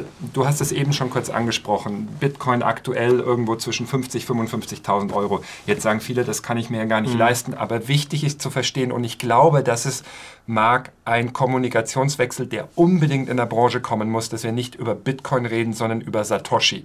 Ja. Und dass du dir das Ziel setzt, als erstes Satoshi-Millionär, Multimillionär zu werden etc., weil du kannst Bitcoin richtig runterbrechen, hinter das Komma. Magst du mal Gerne. darüber sprechen, warum Ja. man nicht einen Bitcoin kaufen muss, sondern warum man mit 5 Euro anfangen kann? Genau, gerne. Also jeder Bitcoin ist unterteilt in 100 Millionen Satoshi. Ja. Also das heißt, man kann jeden Bitcoin nochmal durch 100 Millionen teilen. Hm. Und die kleinste Einheit bei Bitcoin ist ein Satoshi, benannt nach Ja. dem Gründer und Erfinder Satoshi Nakamoto. Und ein Satoshi sind wenige Cent. Ne? Und mit 5 Euro kann ich anfangen, in Bitcoin zu investieren. Dann habe ich halt ein paar tausend Satoshi. Und dementsprechend, ich glaube 16.000 Satoshi sind momentan ungefähr ähm, 10 Euro oder so, Ja. muss man runterrechnen. Und ähm, das heißt, jeder kann anfangen, in Bitcoin zu sparen, anzulegen. Es gibt keine Ausrede mehr nach dem Motto, ich kann mir keinen ganzen Bitcoin Ja. leisten. Ja. Nein, man kann einen Sparplan sogar an den Börsen machen, dass man sagt, man kauft jeden Monat, jede Woche, Ja. jeden Tag für 100 Euro, für 10 Euro Bitcoin. Deswegen kann ein Student anfangen, es kann ein Jugendlicher anfangen, es kann jeder investieren, egal wie viel Geld er hat. Mhm. Aber für mich ist es der ultimate, ultimative Wertspeicher, Inflationsschutz und eine Wette gegen das jetzige System. Und ich würde einfach jetzt den Fuß in die Türe stellen, ein bisschen investieren und dann regelmäßig kaufen. Und in ein paar Jahren bin ich mir sehr, sehr sicher, Mhm. wird es viel, viel mehr wert sein gegenüber dem Papiergeldsystem. Also diese Entwicklung von ähm, Satoshi ist ja wirklich genial. Du kannst einen Bitcoin, du brichst den runter, acht Stellen hinter das Komma. Ja. Das bedeutet sieben Nullen unter eins. Mhm. Das heißt, ein Bitcoin sind 100 Millionen Satoshi. Das bedeutet, Ja. wenn der Bitcoin-Preis irgendwann bei einer Million Euro wäre, dann wäre ein Satoshi ein Cent. Ja. Ja. Das heißt, wir stehen ganz, ganz am Anfang. Und wenn du jetzt, also nur mal, um das mathematisch, um jeden abzuholen, 0, rechne mal mit, nicht, dass wir Bitte? uns jetzt verrechnen. Wie viel? 5 Euro. 50.000 Euro heute, wenn du für 5 Euro kaufen willst, sind das 0,0001. Also nur drei Nullen und dann kommt schon die 1. Ja. Dann kaufst du, wie viel Raum da noch ist. Ja. Auch in der Wertentwicklung vom Bitcoin. Ja. Und das ist ganz wichtig zu verstehen, was du gerade gesagt hast. Jeder kann anfangen. Ja. Und wenn du 18 bist, heute aus dem Schulsystem kommst und du hast die ersten 1000 Euro, es geht darum, und ich glaube, das ist wichtig zu verstehen, Bitcoin wird nicht mehr weggehen. Nö. Bitcoin bleibt die nächsten Ja. 1000 Jahre. Und bei Geldspeicherung muss man immer denken, stell dir vor, du hast heute die Summe X und du willst die 100 Jahre in die Zukunft transportieren und sie darf keine Kaufkraft verlieren. Und das ist ja die Magie an Bitcoin. Genau. Das heißt, egal ob du jetzt 18 bist und deine ersten 1000 Euro hast und sie in 20, 30 Jahren haben willst, den Wert, ob du von einem Gehalt lebst, ob du in der Mittelschicht bist oder ob du ein reicher Mensch bist und du möchtest nicht, dass dein Geld an Kaufkraft verlierst. Bitcoin ist die Antwort im Ja. Moment. Deswegen habe ich auch geschrieben, wir stehen momentan Mhm. vor dem größten Vermögenstransfer der Geschichte. Und die größte Investmentchance ist tatsächlich Bitcoin. Mhm. Und man soll jetzt nicht nur aus Gier in Bitcoin investieren. Ich glaube, auch Bitcoin ist die größte Revolution, die der Menschheit dienen wird, die wirklich positiv ist für die Entstehung oder für die weitere Entwicklung der Menschheit. Und deswegen sollte man jetzt tatsächlich da involviert sein, investieren und auch sich damit beschäftigen. Viele, die einen Bitcoin haben, fangen dann auch Fragen zu stellen. Wie funktioniert eigentlich unser Geldsystem? Ich bin Ja. mir sicher, die meisten Zuschauer oder Zuhörer wissen nicht, wie unser jetziges Geldsystem funktioniert, wie Geld eigentlich geschaffen wird in diesem Fiat-Geldsystem. Und es ist wichtig, sich damit auseinanderzusetzen, weil wir leben fürs Geld, wir arbeiten fürs Geld und dann, wenn es irgendwann kaputt geht, dann ärgern wir uns. Und es sind auch Zyklen. Alle 80, 90 Jahre scheitert das Geldsystem. Auch das habe ich versucht im Buch aufzuzeigen. Und wenn man das begriffen hat, und wir stehen jetzt genau vor diesem Punkt, wir stehen jetzt vor dem Ende dieses Geldsystems und die Mehrheit, die nichts macht, wird 50 bis 100 Prozent verlieren. Auch das ist empirisch bewiesen. Mhm. Dass die Ma breite Masse macht nichts. Mhm. 98 Prozent sagen, ich habe keinen Bock drauf, ist mir zu anstrengend, ist ein Buch mit sieben Siegeln. Aber diejenigen, die jetzt anfangen, sich damit zu beschäftigen, die auch ein bisschen was in Bitcoin investieren, die werden von diesem Vermögenstransfer profitieren und werden auf Generationen Wohlstand und Vermögen schaffen. Und das ist wichtig für deine Kinder, und für deine Enkelkinder, Enkelkinder. Für Generationen. Bitte, was, ja, das ist so wichtig, ja. weil nicht nur für dich selber denken, Nein. denk für deine Familie, denk für denk deine in Generationen, Enkelkinder. Denk in Generationen. Ja. Also gibt es ein schönes Beispiel aus den 20er Jahren, Hugo Stinnes. Kennt ja. vielleicht der eine oder andere, Stinnes Baumärkte gab es mal, Stinnes Logistik. Aber er hat in den 20er Jahren im Zuge der Hyperinflation diesen Vermögenstransfer erkannt. Er hat gemerkt, das Papiergeld wird inflationiert. Dann hatten wir die Hyperinflation in der Weimarer Republik. Und er hat zum richtigen Zeitpunkt seine Papierscheine umgetauscht in Gold, aber auch in andere Rohstoffe und wurde damit zu einem der reichsten Menschen Deutschlands. Und die ganze Familie Stinnes profitiert bis zum heutigen Tage, nach über 100 Jahren, von dieser einen Entscheidung. Wie geil ist das bitte? Ja. Und die gleiche Entscheidung kannst könnt du jetzt treffen. Und das ist, ja. das ist die Chance. Ja. Und siehst du das auch so? Wer tief in Bitcoin drin ist und sagt, du kaufst einmal Bitcoin, du behältst ihn für den Rest deines Lebens und gibst ihn an deine Kinder weiter. Im besten Falle ja. ähm, und der Paradigmenwechsel ist auch, und das ist vielleicht jetzt noch ein bisschen früh, mich interessieren deine Gedanken, gar nicht mehr in Euro denken mhm. an Wert, sondern in Bitcoin denken. Ja. Wie, wie, wie stehst du dazu? Sehr äh, positiv, weil ich habe früher, also ich bin noch Generation D-Mark, ich habe mhm. alles immer in D-Mark umgerechnet ja. und da kann man auch die Inflation schön erkennen in den letzten Jahren. Aber seit einigen Jahren rechne ich alles in Bitcoin beziehungsweise jetzt sogar schon in, in Satoshi, ja. weil für mich das der ultimative Wertspeicher ist ja. und die neue Recheneinheit. Wir werden in den Bitcoin-Standard kommen, meiner Ansicht nach. Das nächste, äh, die nächste Weltreservewährung nach dem Dollar wird meiner Ansicht nach Bitcoin sein. Und viele Menschen fangen jetzt tatsächlich an, alles in Bitcoin oder in Satoshi umzurechnen rechnen. Und dann sieht man erstmal, wie die Preise sich entwickeln, wie die Inflation mehr Kaufkraft stiehlt. Und deswegen, der Bitcoin-Standard ja. wird meiner Ansicht nach kommen weltweit. Ja. Und das ist ja das Faszinierende an Bitcoin. Die, die eine Faszination ist dieser ultimative Wertspeicher, was ja. für uns unglaublich wichtig ist. Die zweite Faszination, Marc, in meinen Augen ist, zum ersten Mal in der Menschheitsgeschichte trifft Technologie auf Geld. Ja. Und jeder, der einmal in Bitcoin investiert ist, du hast ein dezentrales System, das auf Knappheit beruht, hm. hat jetzt, und du hast es eben schon angesprochen, eine intrinsische Motivation, dass dieses System, dieses Geldnetzwerk, dieses virtuelle Geldnetzwerk stärker und besser wird. Sei es, dass du darüber redest, wie wir es jetzt ja. machen, und anderen sagen, guckt euch das bitte an. Ja. Sei es, dass du Programmierer bist, sei es, was man im Englischen sagt, Layer 2 Applications draufkommen. Mhm. Vielleicht können wir da ja. gleich drauf eingehen, was, was da drauf ja passiert, das ist ja das Faszinierende. Ähm, wird weiter, es wird weiterentwickelt. Und ja. du hast es eben angesprochen, mhm. es holt das Beste aus uns Menschen wieder raus, weil wir anfangen zusammenzuarbeiten, weil jeder ein Interesse daran hat, dass dieses System immer stärker, immer stabiler, immer besser, immer schneller wird und was sind deine Gedanken da dazu? Ja, ich glaube, viele Menschen erkennen einfach, dass das jetzige alte Geldsystem, dass die Zentralbanken nicht mehr funktionieren, dass wir mhm. am Ende dieses Systems sind, diese Zyklenwechsel. Und man sucht einfach nach neuen Möglichkeiten und Lösungen. Die cleversten Menschen, die ich jemals kennengelernt habe, die sind alle im Bitcoin-Space. Die mhm. beschäftigen sich mit Bitcoin, die arbeiten daran. Jack Mellers hast du schon erwähnt von, von der Strike-App, ne, dass man kostenlos Unfassbar, Geld... Unfassbar, was da kommt. Gigantisch. Also Second Layer bedeutet, dass man ja. praktisch... Bitcoin ist zwar ein fester Algorithmus, ein ja. fester Code, aber man kann auf Bitcoin weiter aufbauen aufbauen. Und da sind, wie gesagt, die besten Ingenieure, Informatiker dran und bauen neue Lösungen. Zum Beispiel Lightning. Lightning ja. ist. Erklär das mal bitte, genau, weil das gibt es in Deutschland noch kaum bekannt, aber es wird kommen. Es wird 100% ja. kommen. Mhm. Die, die, die, große Kritik an Bitcoin ist immer, dass man nur ganz wenige Transaktionen pro Sekunde machen kann. Zwischen drei und fünf Transaktionen sind ja. möglich im Bitcoin-Netzwerk. Visa kann 40.000 Transaktionen pro Sekunde machen. Aber Lightning ist praktisch auf, der, auf, auf Bitcoin aufgebaut, kann Millionen Transaktionen pro Sekunde machen und zwar in Echtzeit und ohne Kosten. Wie funktioniert das? Wie funktioniert das? Das heißt praktisch, du und ich, wir beide mhm. haben eine Wallet. Ne, auf, auf, unserem Handy. Auf unserem Handy ja. zum Beispiel oder auf dem Computer. Und ich überweise dir einfach 5 Bitcoin innerhalb einer Sekunde ja. in Echtzeit ohne Kosten. Und warum kostet das nichts mehr? Weil das praktisch erst dann verbucht wird, wenn wir sagen, wir schließen diesen Kanal zwischen uns beiden. Das heißt, wir können so oft wie wir wollen hin und her überweisen. Und wenn wir sagen, so, jetzt sind wir erledigt, jetzt habe ich genug Bücher von dir gekauft, dann mhm. drückst du auf Stopp, dann ja. wird der Kanal aufgelöst und erst dann wird es auf die Blockchain eingeschrieben. Ja. Und das ja. ist praktisch das Gigantische. Das heißt, du kannst weltweit auf einmal Lightning-Netzwerke aufbauen. Ich habe eine Lightning-Adresse, man kann mir Geld überweisen und wenn ich sage, so, ich möchte das Geld auscashen, dann wird es erst in der Bitcoin-Blockchain festgeschrieben mhm. eingemeißelt. That's it. Kannst du das jetzt schon in Deutschland nutzen aktuell? Ja, ist schon möglich mit verschiedenen Apps zum Beispiel. Kannst du da irgendwas empfehlen? Weil man hört gerade ganz viel Strike, aber Strike gibt es bis jetzt nur in Amerika. Ne? Ja, aber Strike ja. wird nach Europa, ja. wird nach Deutschland kommen. Ich werde auch mit dem Gründer, mit Jack Mellers, ein Interview führen. Schaut euch das unbedingt an auf ja, Twitter. Kommt, Jack genau. Mellers, Jack Mellers auf, top, auf, top.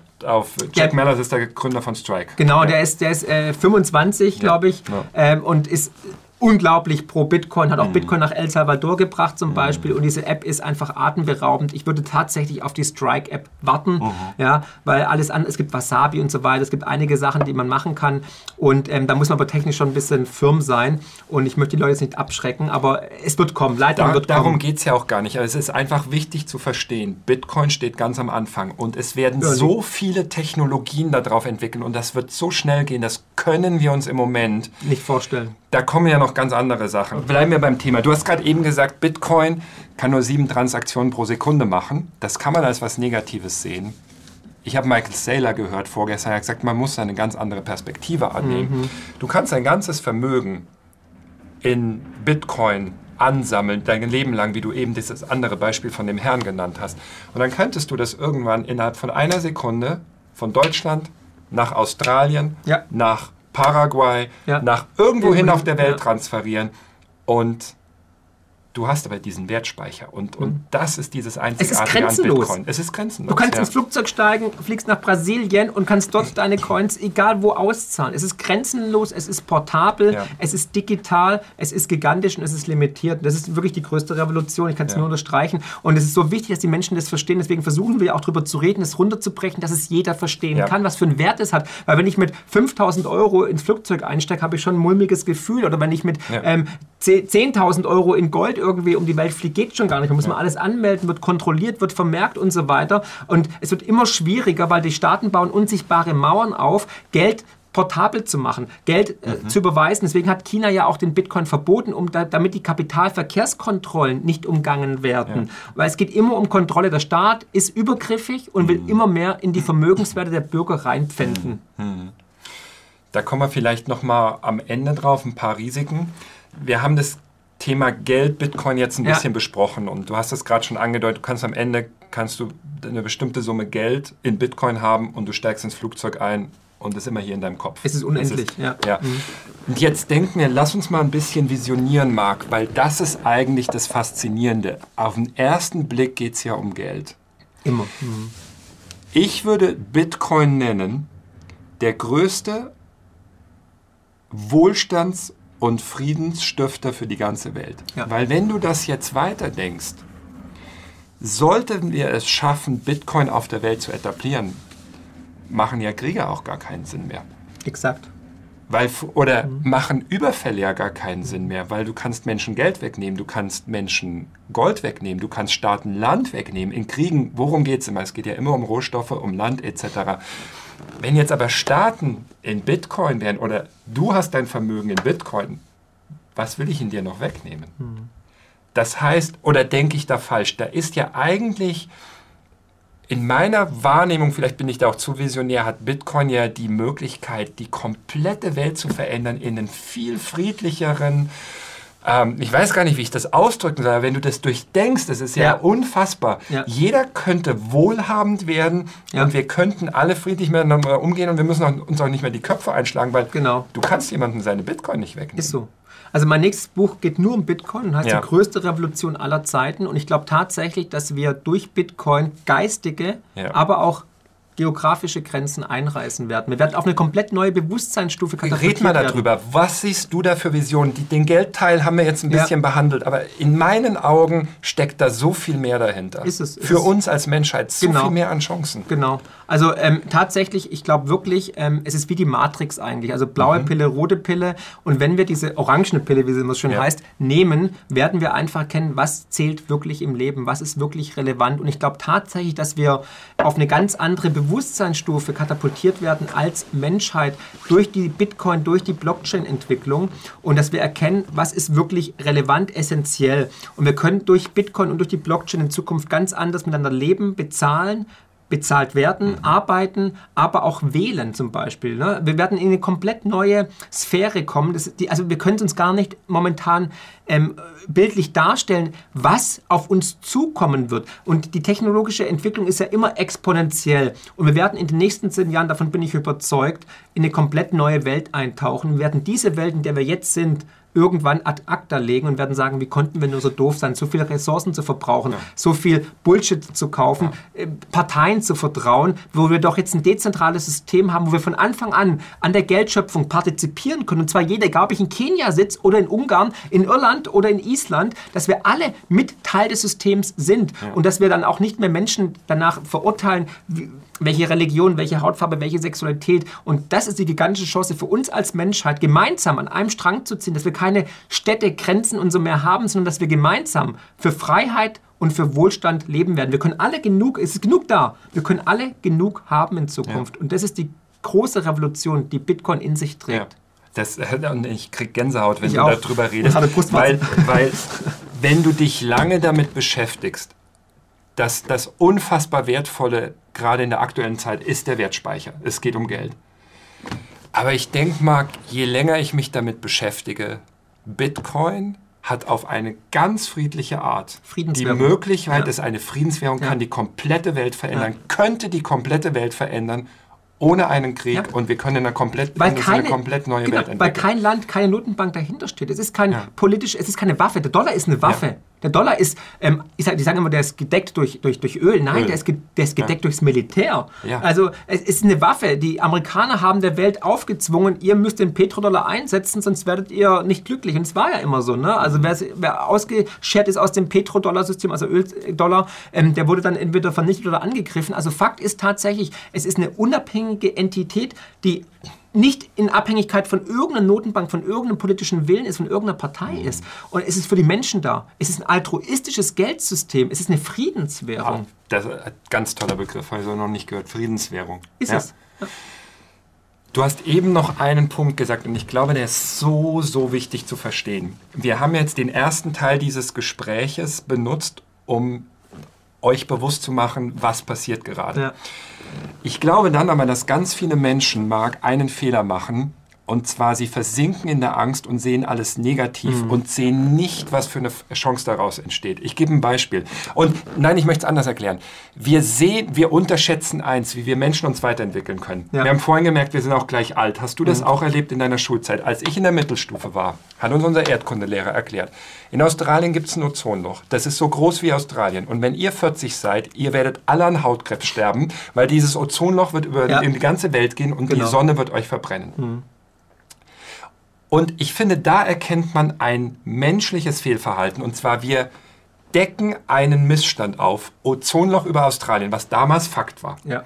Und jetzt denken wir linear weiter. Diese Entwicklung geht einfach so weiter und dann passiert das. Aber den Denkfehler, den wir machen, ist die Fähigkeit, was du eben angesprochen hast, dass wir Menschen uns im Zeitraffer, wenn es sein muss, weiterentwickeln können, in ein höheres Bewusstsein kommen und neue Wege finden. Mhm. Und was ist passiert? Wir haben FCKW abgeschafft. Ähm, das Ozonloch ist heute kein relevanter Faktor mehr. Und wenn du das durchdenkst, das Gleiche durchleben wir seit Jahrzehnten mit Öl. Seit den 70er Jahren hören wir, in zehn Jahren geht das Öl aus. Mhm. Was passiert hier? Wir Menschen sagen, wir haben noch diese Ölreserven, ja. rechnen das hoch, sagen, danach gibt es nichts mehr. Was unterschätzen sie? Die technologische Entwicklung. Und das ist der Punkt bei Bitcoin. Ich glaube, Marc, Technologie ist eine Einbahnstraße nach vorne. Wir genau, entwickeln ja. alles weiter. Schau dir nur ja. an, was die letzten 20 Jahre Absolut. mit dem Internet passiert ist. Und wenn dieses Bitcoin wenn wir diese Technologie weiterentwickeln und so viele Menschen dahinter kommen, die wirklich für das Gute in der Welt stehen, für die Weiterentwicklung, Ja. für den Frieden, dass es jedem Menschen auf der Welt besser geht. Also mir, ich kann mir gar nicht vorstellen, und ich versuche das immer, was da ein Potenzial drin ist. Und, Und das ist eigentlich die Faszination jenseits vom Geld. Du hast einen Bitcoin. wichtigen Punkt äh, Ja. äh, erwähnt, und zwar wir Menschen haben alle ein Primatengehirn und wir können nur linear denken. Wir können nicht exponentiell denken. Das ist wie, wenn du zwei Magnete aufeinander nimmst, ne? du kennst es ja, Ja. irgendwann ähm, zieht sich zusammen. Du kannst diesen Punkt dieser exponentiellen Wirkung nicht abschätzen. Du, du weißt es im Kopf, du weißt, die ziehen sich zusammen, aber du kannst es nicht stoppen. Mhm. Und dieses exponentielle Gedankengut haben wir nicht. Das können wir nicht verarbeiten mit unserem Gehirn. Also exponentielles Wachstum ist wirklich interessant, spannend, also eine richtig spannende mathematische Geschichte. Und da bist du mit, mit der technologischen Entwicklung absolut richtig. Wir werden in den nächsten Jahren Veränderungen erleben, die können wir einfach mit unserem Primatengehirn momentan noch nicht absehen. Und es wird, es wird gigantisch. Es, ist, es wird wirklich gigantisch und Bitcoin hat diese Funktion in sich. Es ist ein deflationäres, begrenztes, portables, grenzenloses, nicht manipulierbares Geldsystem, was uns auf Sag die Definition nochmal ein. Deflationäres. Erklär mal bitte Deflation- allen in einem Satz bitte Deflation, wer den Begriff Deflation heißt, es wird, also Bitcoin wird durch einen mathematischen Code alle vier Jahre wird die Belohnung für das Finden eines Blockes halbiert, also reduziert. Mhm.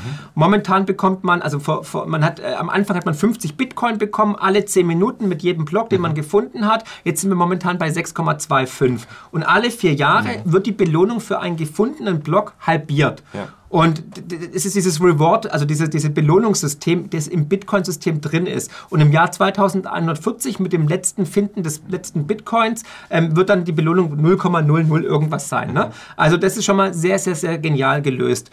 Und Und sag diese Definition nochmal. Wir haben ein deflationäres. ein deflationäres, Ja. limitiertes, Ja. grenzenloses, Ja. portables, nicht manipulier manipulierfähiges Geldsystem. Schreibt euch diesen Satz bitte auf. Sag, sag, wer jetzt den Podcast hört, magst du neu, weil das, Ja, gerne. das ist in einem Satz so, dass es jeder versteht. Ja. Das ist die Magie. Ja. Ein deflationäres. Ein deflationäres, limitiertes, grenzenloses, nicht manipulierfähiges, ma- portables. Jetzt bekomme ich Manipulierbar. ein deflationäres. portables, grenzenloses, limitiertes, Nicht nicht, manipulierbar, nicht manipulierbares, Bares Geldsystem. grenzenloses Geldsystem. Im virtuellen Raum. Im virtuellen Und das Raum ist der. Paradigmenwechsel. Und das ist der Ja. Mhm. Paradigmenwechsel, genau.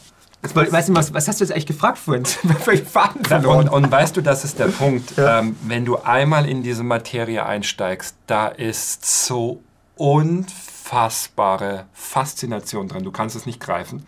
Deswegen versuche ich auch gerade immer so ein bisschen zusammenzufassen. Bitte, ja, sehr gut. Und ich würde es so beschreiben. Seit Jahrzehnten sagen wir, es muss sich so viel ändern. Ja.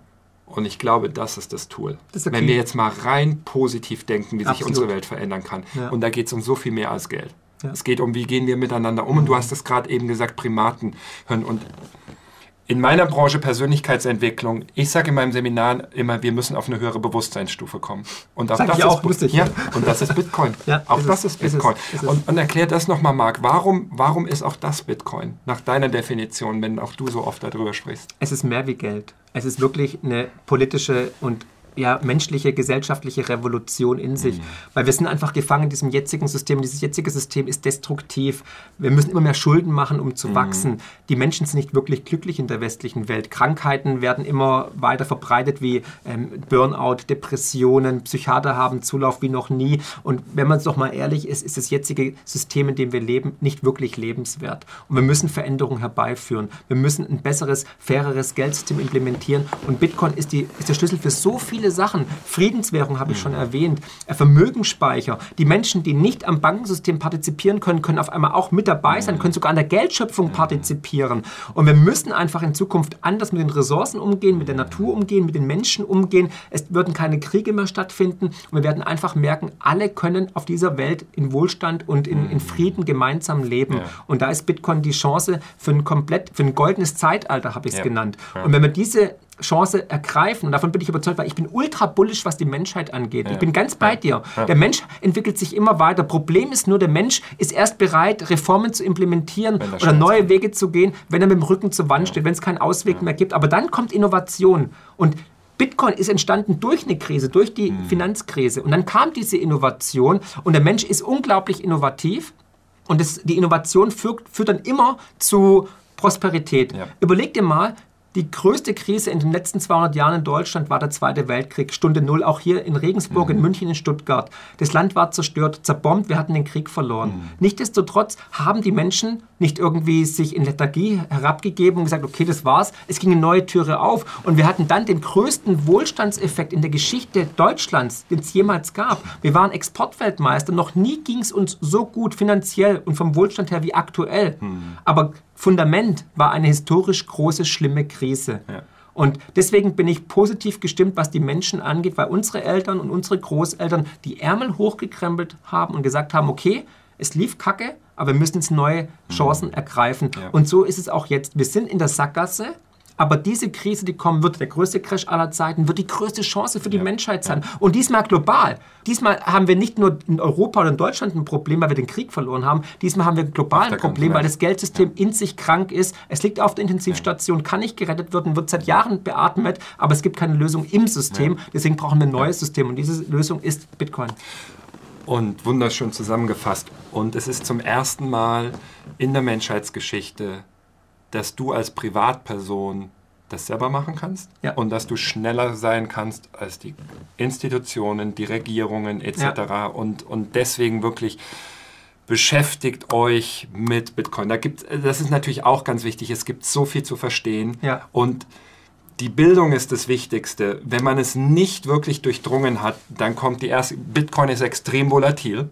Ähm, können wir vielleicht auch noch über ein paar Kritikpunkte Gerne. sprechen. Ich glaube, das ist ganz wichtig, über die Kritikpunkte zu sprechen, die aktuellen. Immer. Ähm, und nur wenn du die Bildung hast, dass du weißt, mhm. was du da machst, in was du dein Geld investiert hast, hältst du diese schwierigen Zeiten durch. Aber die, die Chancen sind unfassbar. Und auch Chancen-Risikoprofil ist einfach ja, gigantisch. Und auch mal ganz wichtig, Marc, ähm, wir sprechen nur über Bitcoin, wir ja. sprechen über keine Kryptowährung. Das ja. ist eine andere Definition. Genau.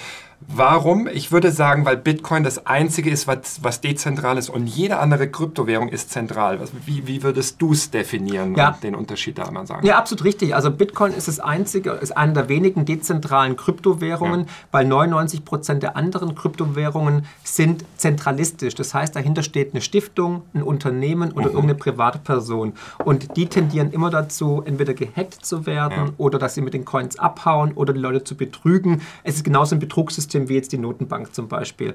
Und dahingehend. Sagen wir es vielleicht einfach so: eine Person könnte die Regeln ändern. Machen und, sie auch. Machen ja. sie auch. Also und Ethereum, das geht bei dezentral nicht. Das, das geht bei geht dezentral bei nicht, genau. Also bei Ethereum ja. zum Beispiel, die zweitgrößte Kryptowährungen, da wurden schon immer wieder mal die Grenzen, mhm. äh, die, die, die, die, Regeln einfach geändert mhm. und äh, manipuliert, muss man ja. sagen. Da wurden dann rückwirkend irgendwelche Coins geändert etc. pp. Mhm. Und das geht bei Bitcoin eben nicht, weil da müssten alle 20.000 Full Nodes weltweit sozusagen sagen, ja, wir machen da mit, aber machen sie nicht. Das wird dann abgewehrt vom System, weil es einfach resistent ist. Ja. Und äh, man kann den Quellcode von Bitcoin einfach nicht ändern.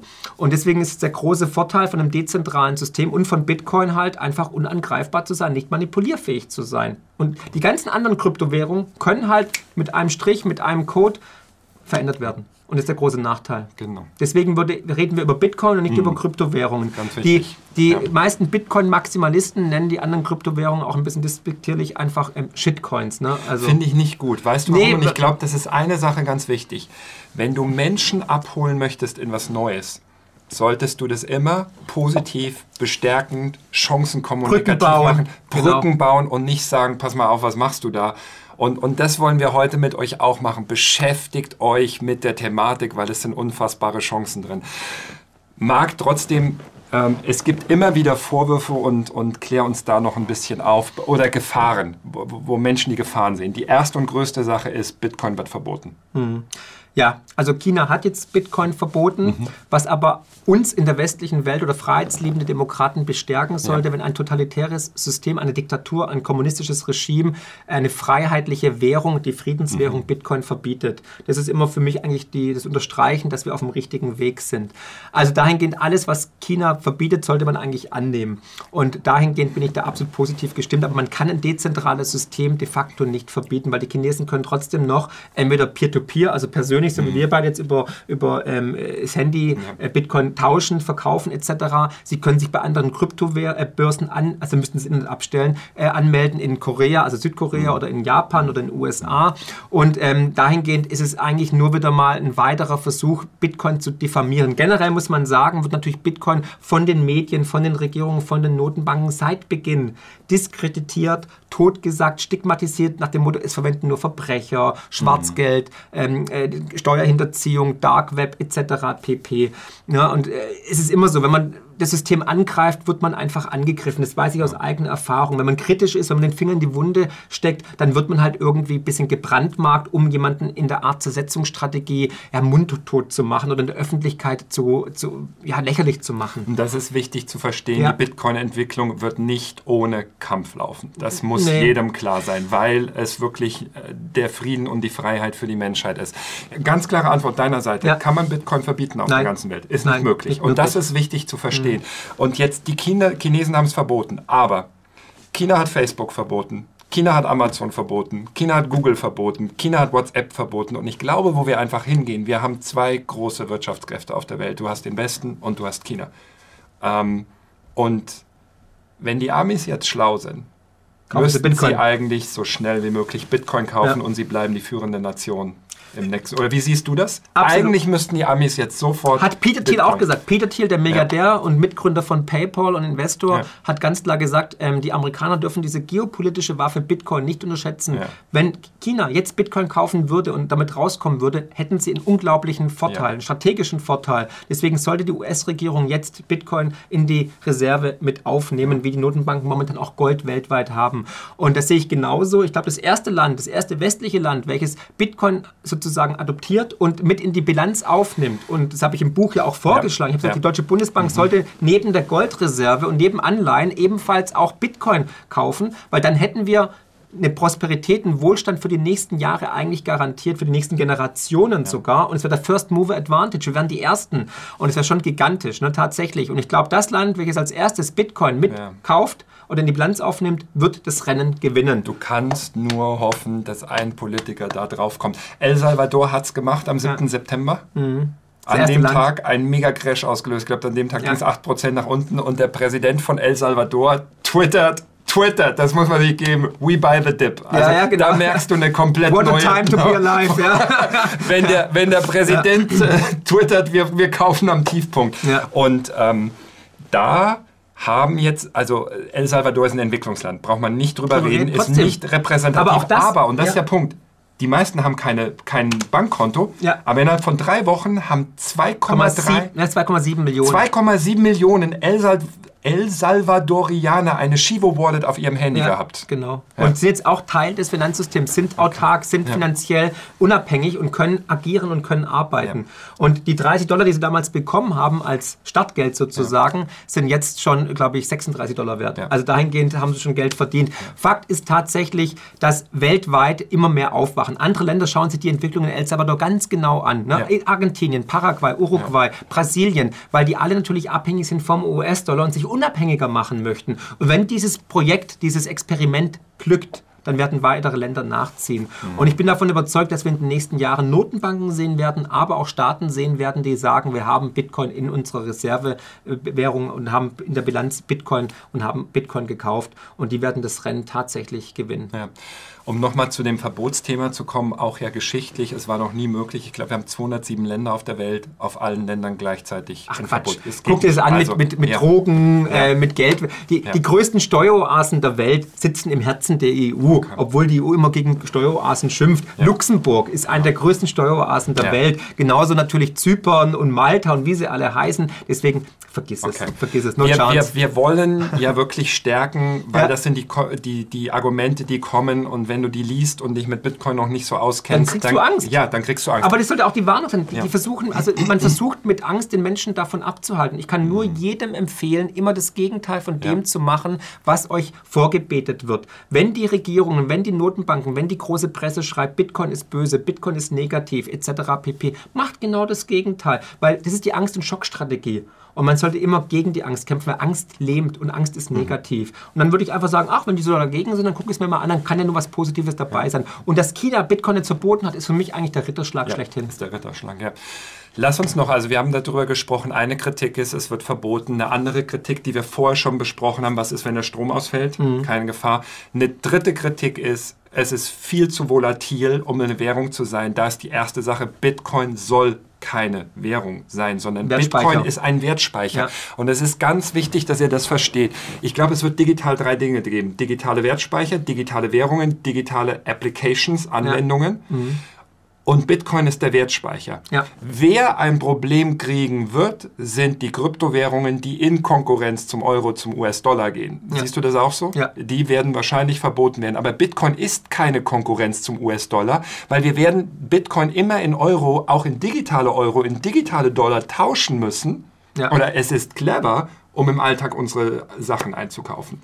Ja, oder siehst du das anders? Nee, ich glaube, irgendwann werden wir mit, mit Bitcoin bezahlen tatsächlich. Glaubst du, oder mit, mit Satoshis oder mit anderen Währungen, die praktisch, oder mit anderen Kryptowährungen, die praktisch okay. an Bitcoin gekoppelt sind, so wie damals die D-Mark oder äh, an, an den Dollar, an den Golddollar. Mit Währungen, die an Bitcoin gekoppelt sind. Genau. Das ist, aber das ist was anderes. Das ist was anderes, ja. das sind Stablecoins, okay. genau, genau, okay. genau. Also wir, meiner Ansicht nach werden wir einen Bitcoin-Standard sehen ja. und ähm, ja, dahingehend äh, werden andere Währungen sich sozusagen an Satoshi, an Bitcoin koppeln. Was glaubst du, das ist auch wichtig wichtig für den Zeithorizont. Wir, wir denken oft zu kurzfristig. Wie lange wird es dauern, bis wir einen Bitcoin-Standard sehen? Wenn es gut läuft in dieser Dekade. Also bis 2030? Spätestens, ja. genau. Wenn es schlecht läuft, dauert es länger. Also Aber ich kann nur hoffen, er kommt schneller, als wir. Ja, dass es, es irgendein Ereignis gibt, das die Entwicklung beschleunigt. Ich glaube, wir sind gerade mittendrin, ja. Ja, Marc, lass uns noch auf die Volatilität eingehen, ja, weil das ist ja wirklich ein Argument. Wo kommt ja. diese Volatilität her und warum braucht man ist, sich keine Gedanken drüber es machen? Es ist ein junges Investment. Ja. Ähm, also Papierwährungen, Euro, Dollar sind auch volatil, aber nur nach unten. Sie werden immer weniger wert. Wie vorhin schon erwähnt, hat der Euro seit Einführung schon knapp 90 Prozent in Kaufkraft verloren. Bitcoin ist volatil, das stimmt, weil es ein junges, neues Investment ist, aber er ist volatil nach unten und nach oben. Wie vorhin ja. schon erwähnt, es war in den letzten zehn Jahren das erfolgreichste Investment, ähm, hat 6 Milliarden Prozent gemacht. Ähm, egal, wann man eingestiegen ist, wenn man vier Jahre gewartet hat, gehoddelt hat, heißt es im mhm. Bitcoin-Slang, dann hat man immer mehr Geld gehabt wie zuvor oder mehr Wert. 2017 auf dem Hoch waren wir bei 20.000 Dollar, jetzt sind wir aktuell bei über 50.000, äh, 60.000 Dollar. Das heißt, man muss statistisch gesehen nur vier Jahre lang warten und hat dann eigentlich mehr Geld mhm. durch den mathematischen Algorithmus, durch dieses, diesen Halving-Prozess, dass die Belohnung halbiert wird und das System deflationär ist.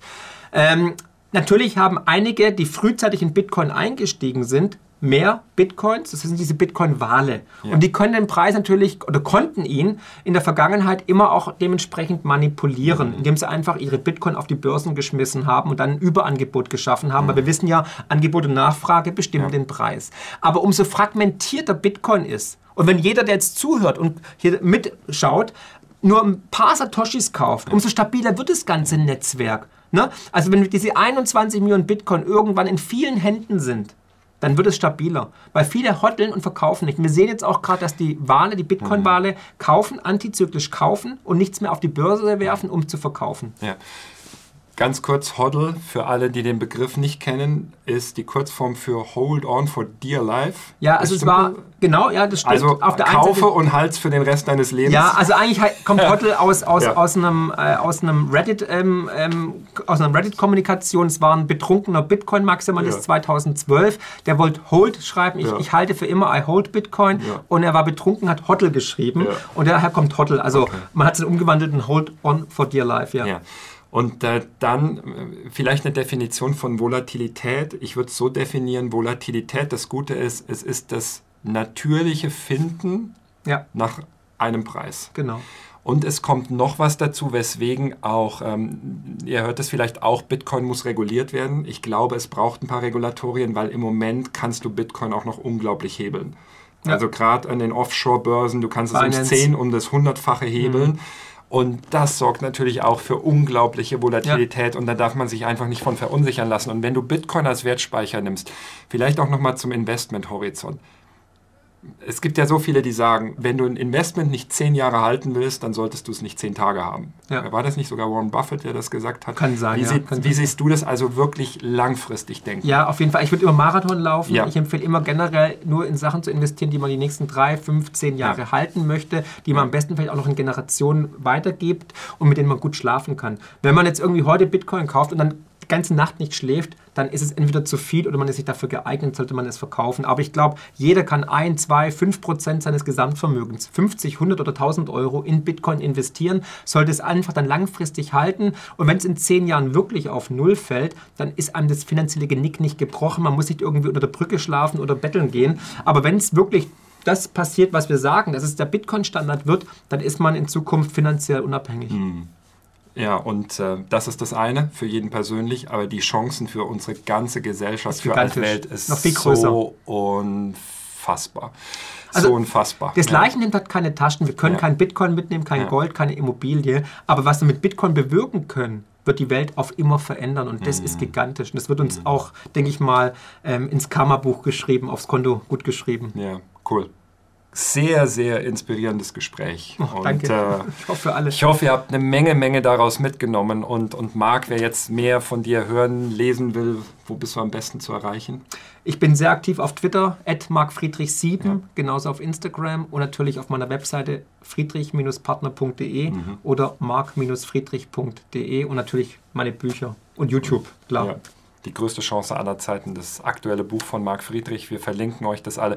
Marc, ich glaube, wenn du Bock hast, dann machen wir irgendwann weiter. Du es sehr, jetzt sehr noch so viel zu ich, reden. Ich, ich bin erst mittendrin, ja. ich bin jetzt erst warm geworden. Es war sehr, sehr kurzweilig, Christian. Ja. Hat großen Spaß ich gemacht. Weiß, ich hoffe, das gibt euch Mut. Ich hoffe, ihr seht die gigantische Chance. Ich hoffe, es gibt eine einmal, ihr seht, dass es eine einmalige Gelegenheit für die Menschheit gibt. Klar, es schaut jeder. Ähm, gesunde Selbstfürsorge hat jeder von uns in uns. Ja. Ähm, das eigene Vermögen, das eigene Geld, sich darum kümmern und das ist das Offensichtliche bei Bitcoin. Aber ja. wenn du darüber nachdenkst, ist es die Chance, die friedliche Chance für uns als Menschheit, uns weiterzuentwickeln, auf die nächste Bewusstseinsstufe zu kommen, in den Absolut. Frieden, was du genannt hast, das goldene Zeitalter. Und was ich dir mitgeben möchte, wenn dieses Territorium neu für dich ist, beschäftige dich 100 Stunden mit Bitcoin. Was, vielleicht, du hast gerade deine Quellen gesagt, ähm, Quellen, wo man Bitcoin lernen kann. Ähm, ja. Michael Saylor. Es gibt absolut und, tolle, also alle, ja. alle Interviews von Michael, Michael Saylor, Saylor sind sehenswert. YouTube. Andreas ja. Antonopoulos ist einer der größten Bitcoin-Prediger ähm, eigentlich, sehr interessant. Es gibt tolle Podcasts, die meistens sind auf Englisch, die gut sind. Ne, also Preston Pish zum Beispiel, ähm, Dan Held ist so eine Koryphäe. Es gibt auch im, also im, im YouTube-Bereich viele mhm. internationale äh, Bitcoin-Maximalisten, die viel Education, also äh, ja, äh, Bildung weitergeben, ja. kostenlos. Ähm, es gibt im deutschen Bereich einige gute Podcasts, Honigdachs zum Beispiel, mhm. die wirklich dann auch das Technische erklären. Also sich da einfach informieren und schauen, was seriös ist. Es gibt leider auch viele unseriöse ja, Quellen, wo man aufpassen sollte. Vielleicht noch eine Sache, wenn du Satoshis kaufst, immer selber kaufen, weil man sieht ja im Moment auch in den Kommentaren immer tausend Angebote. Nicht bitte, bitte immer selber und nicht, nicht in einen ETF investieren. Nicht in ETF investieren, nicht ja. über irgendwelche Clubs, sondern wirklich ja. selbst kaufen, ja. ähm, wirklich nur Bitcoin kaufen. Es gibt viele andere Bitcoin Kryptowährungen, ja. die heißen Bitcoin Cash, Bitcoin ja. Satoshi Vision und so weiter. Nein, es ist Bitcoin, die ja. Nummer 1 bei Coin Market Cap. Und da bitte wirklich, äh, kauft selber, kauft kein Papierprodukt, kauft nicht über irgendeinen Club, fangt nicht an zu meinen über irgendeinen Anbieter auf, keine Ahnung, Belize oder mhm. so, dann ist das Geld meistens futsch. Also wirklich, Schuster, bleib bei deinen Leisten, direkt in Bitcoin investieren und ja, dann kann eigentlich nichts schief gehen.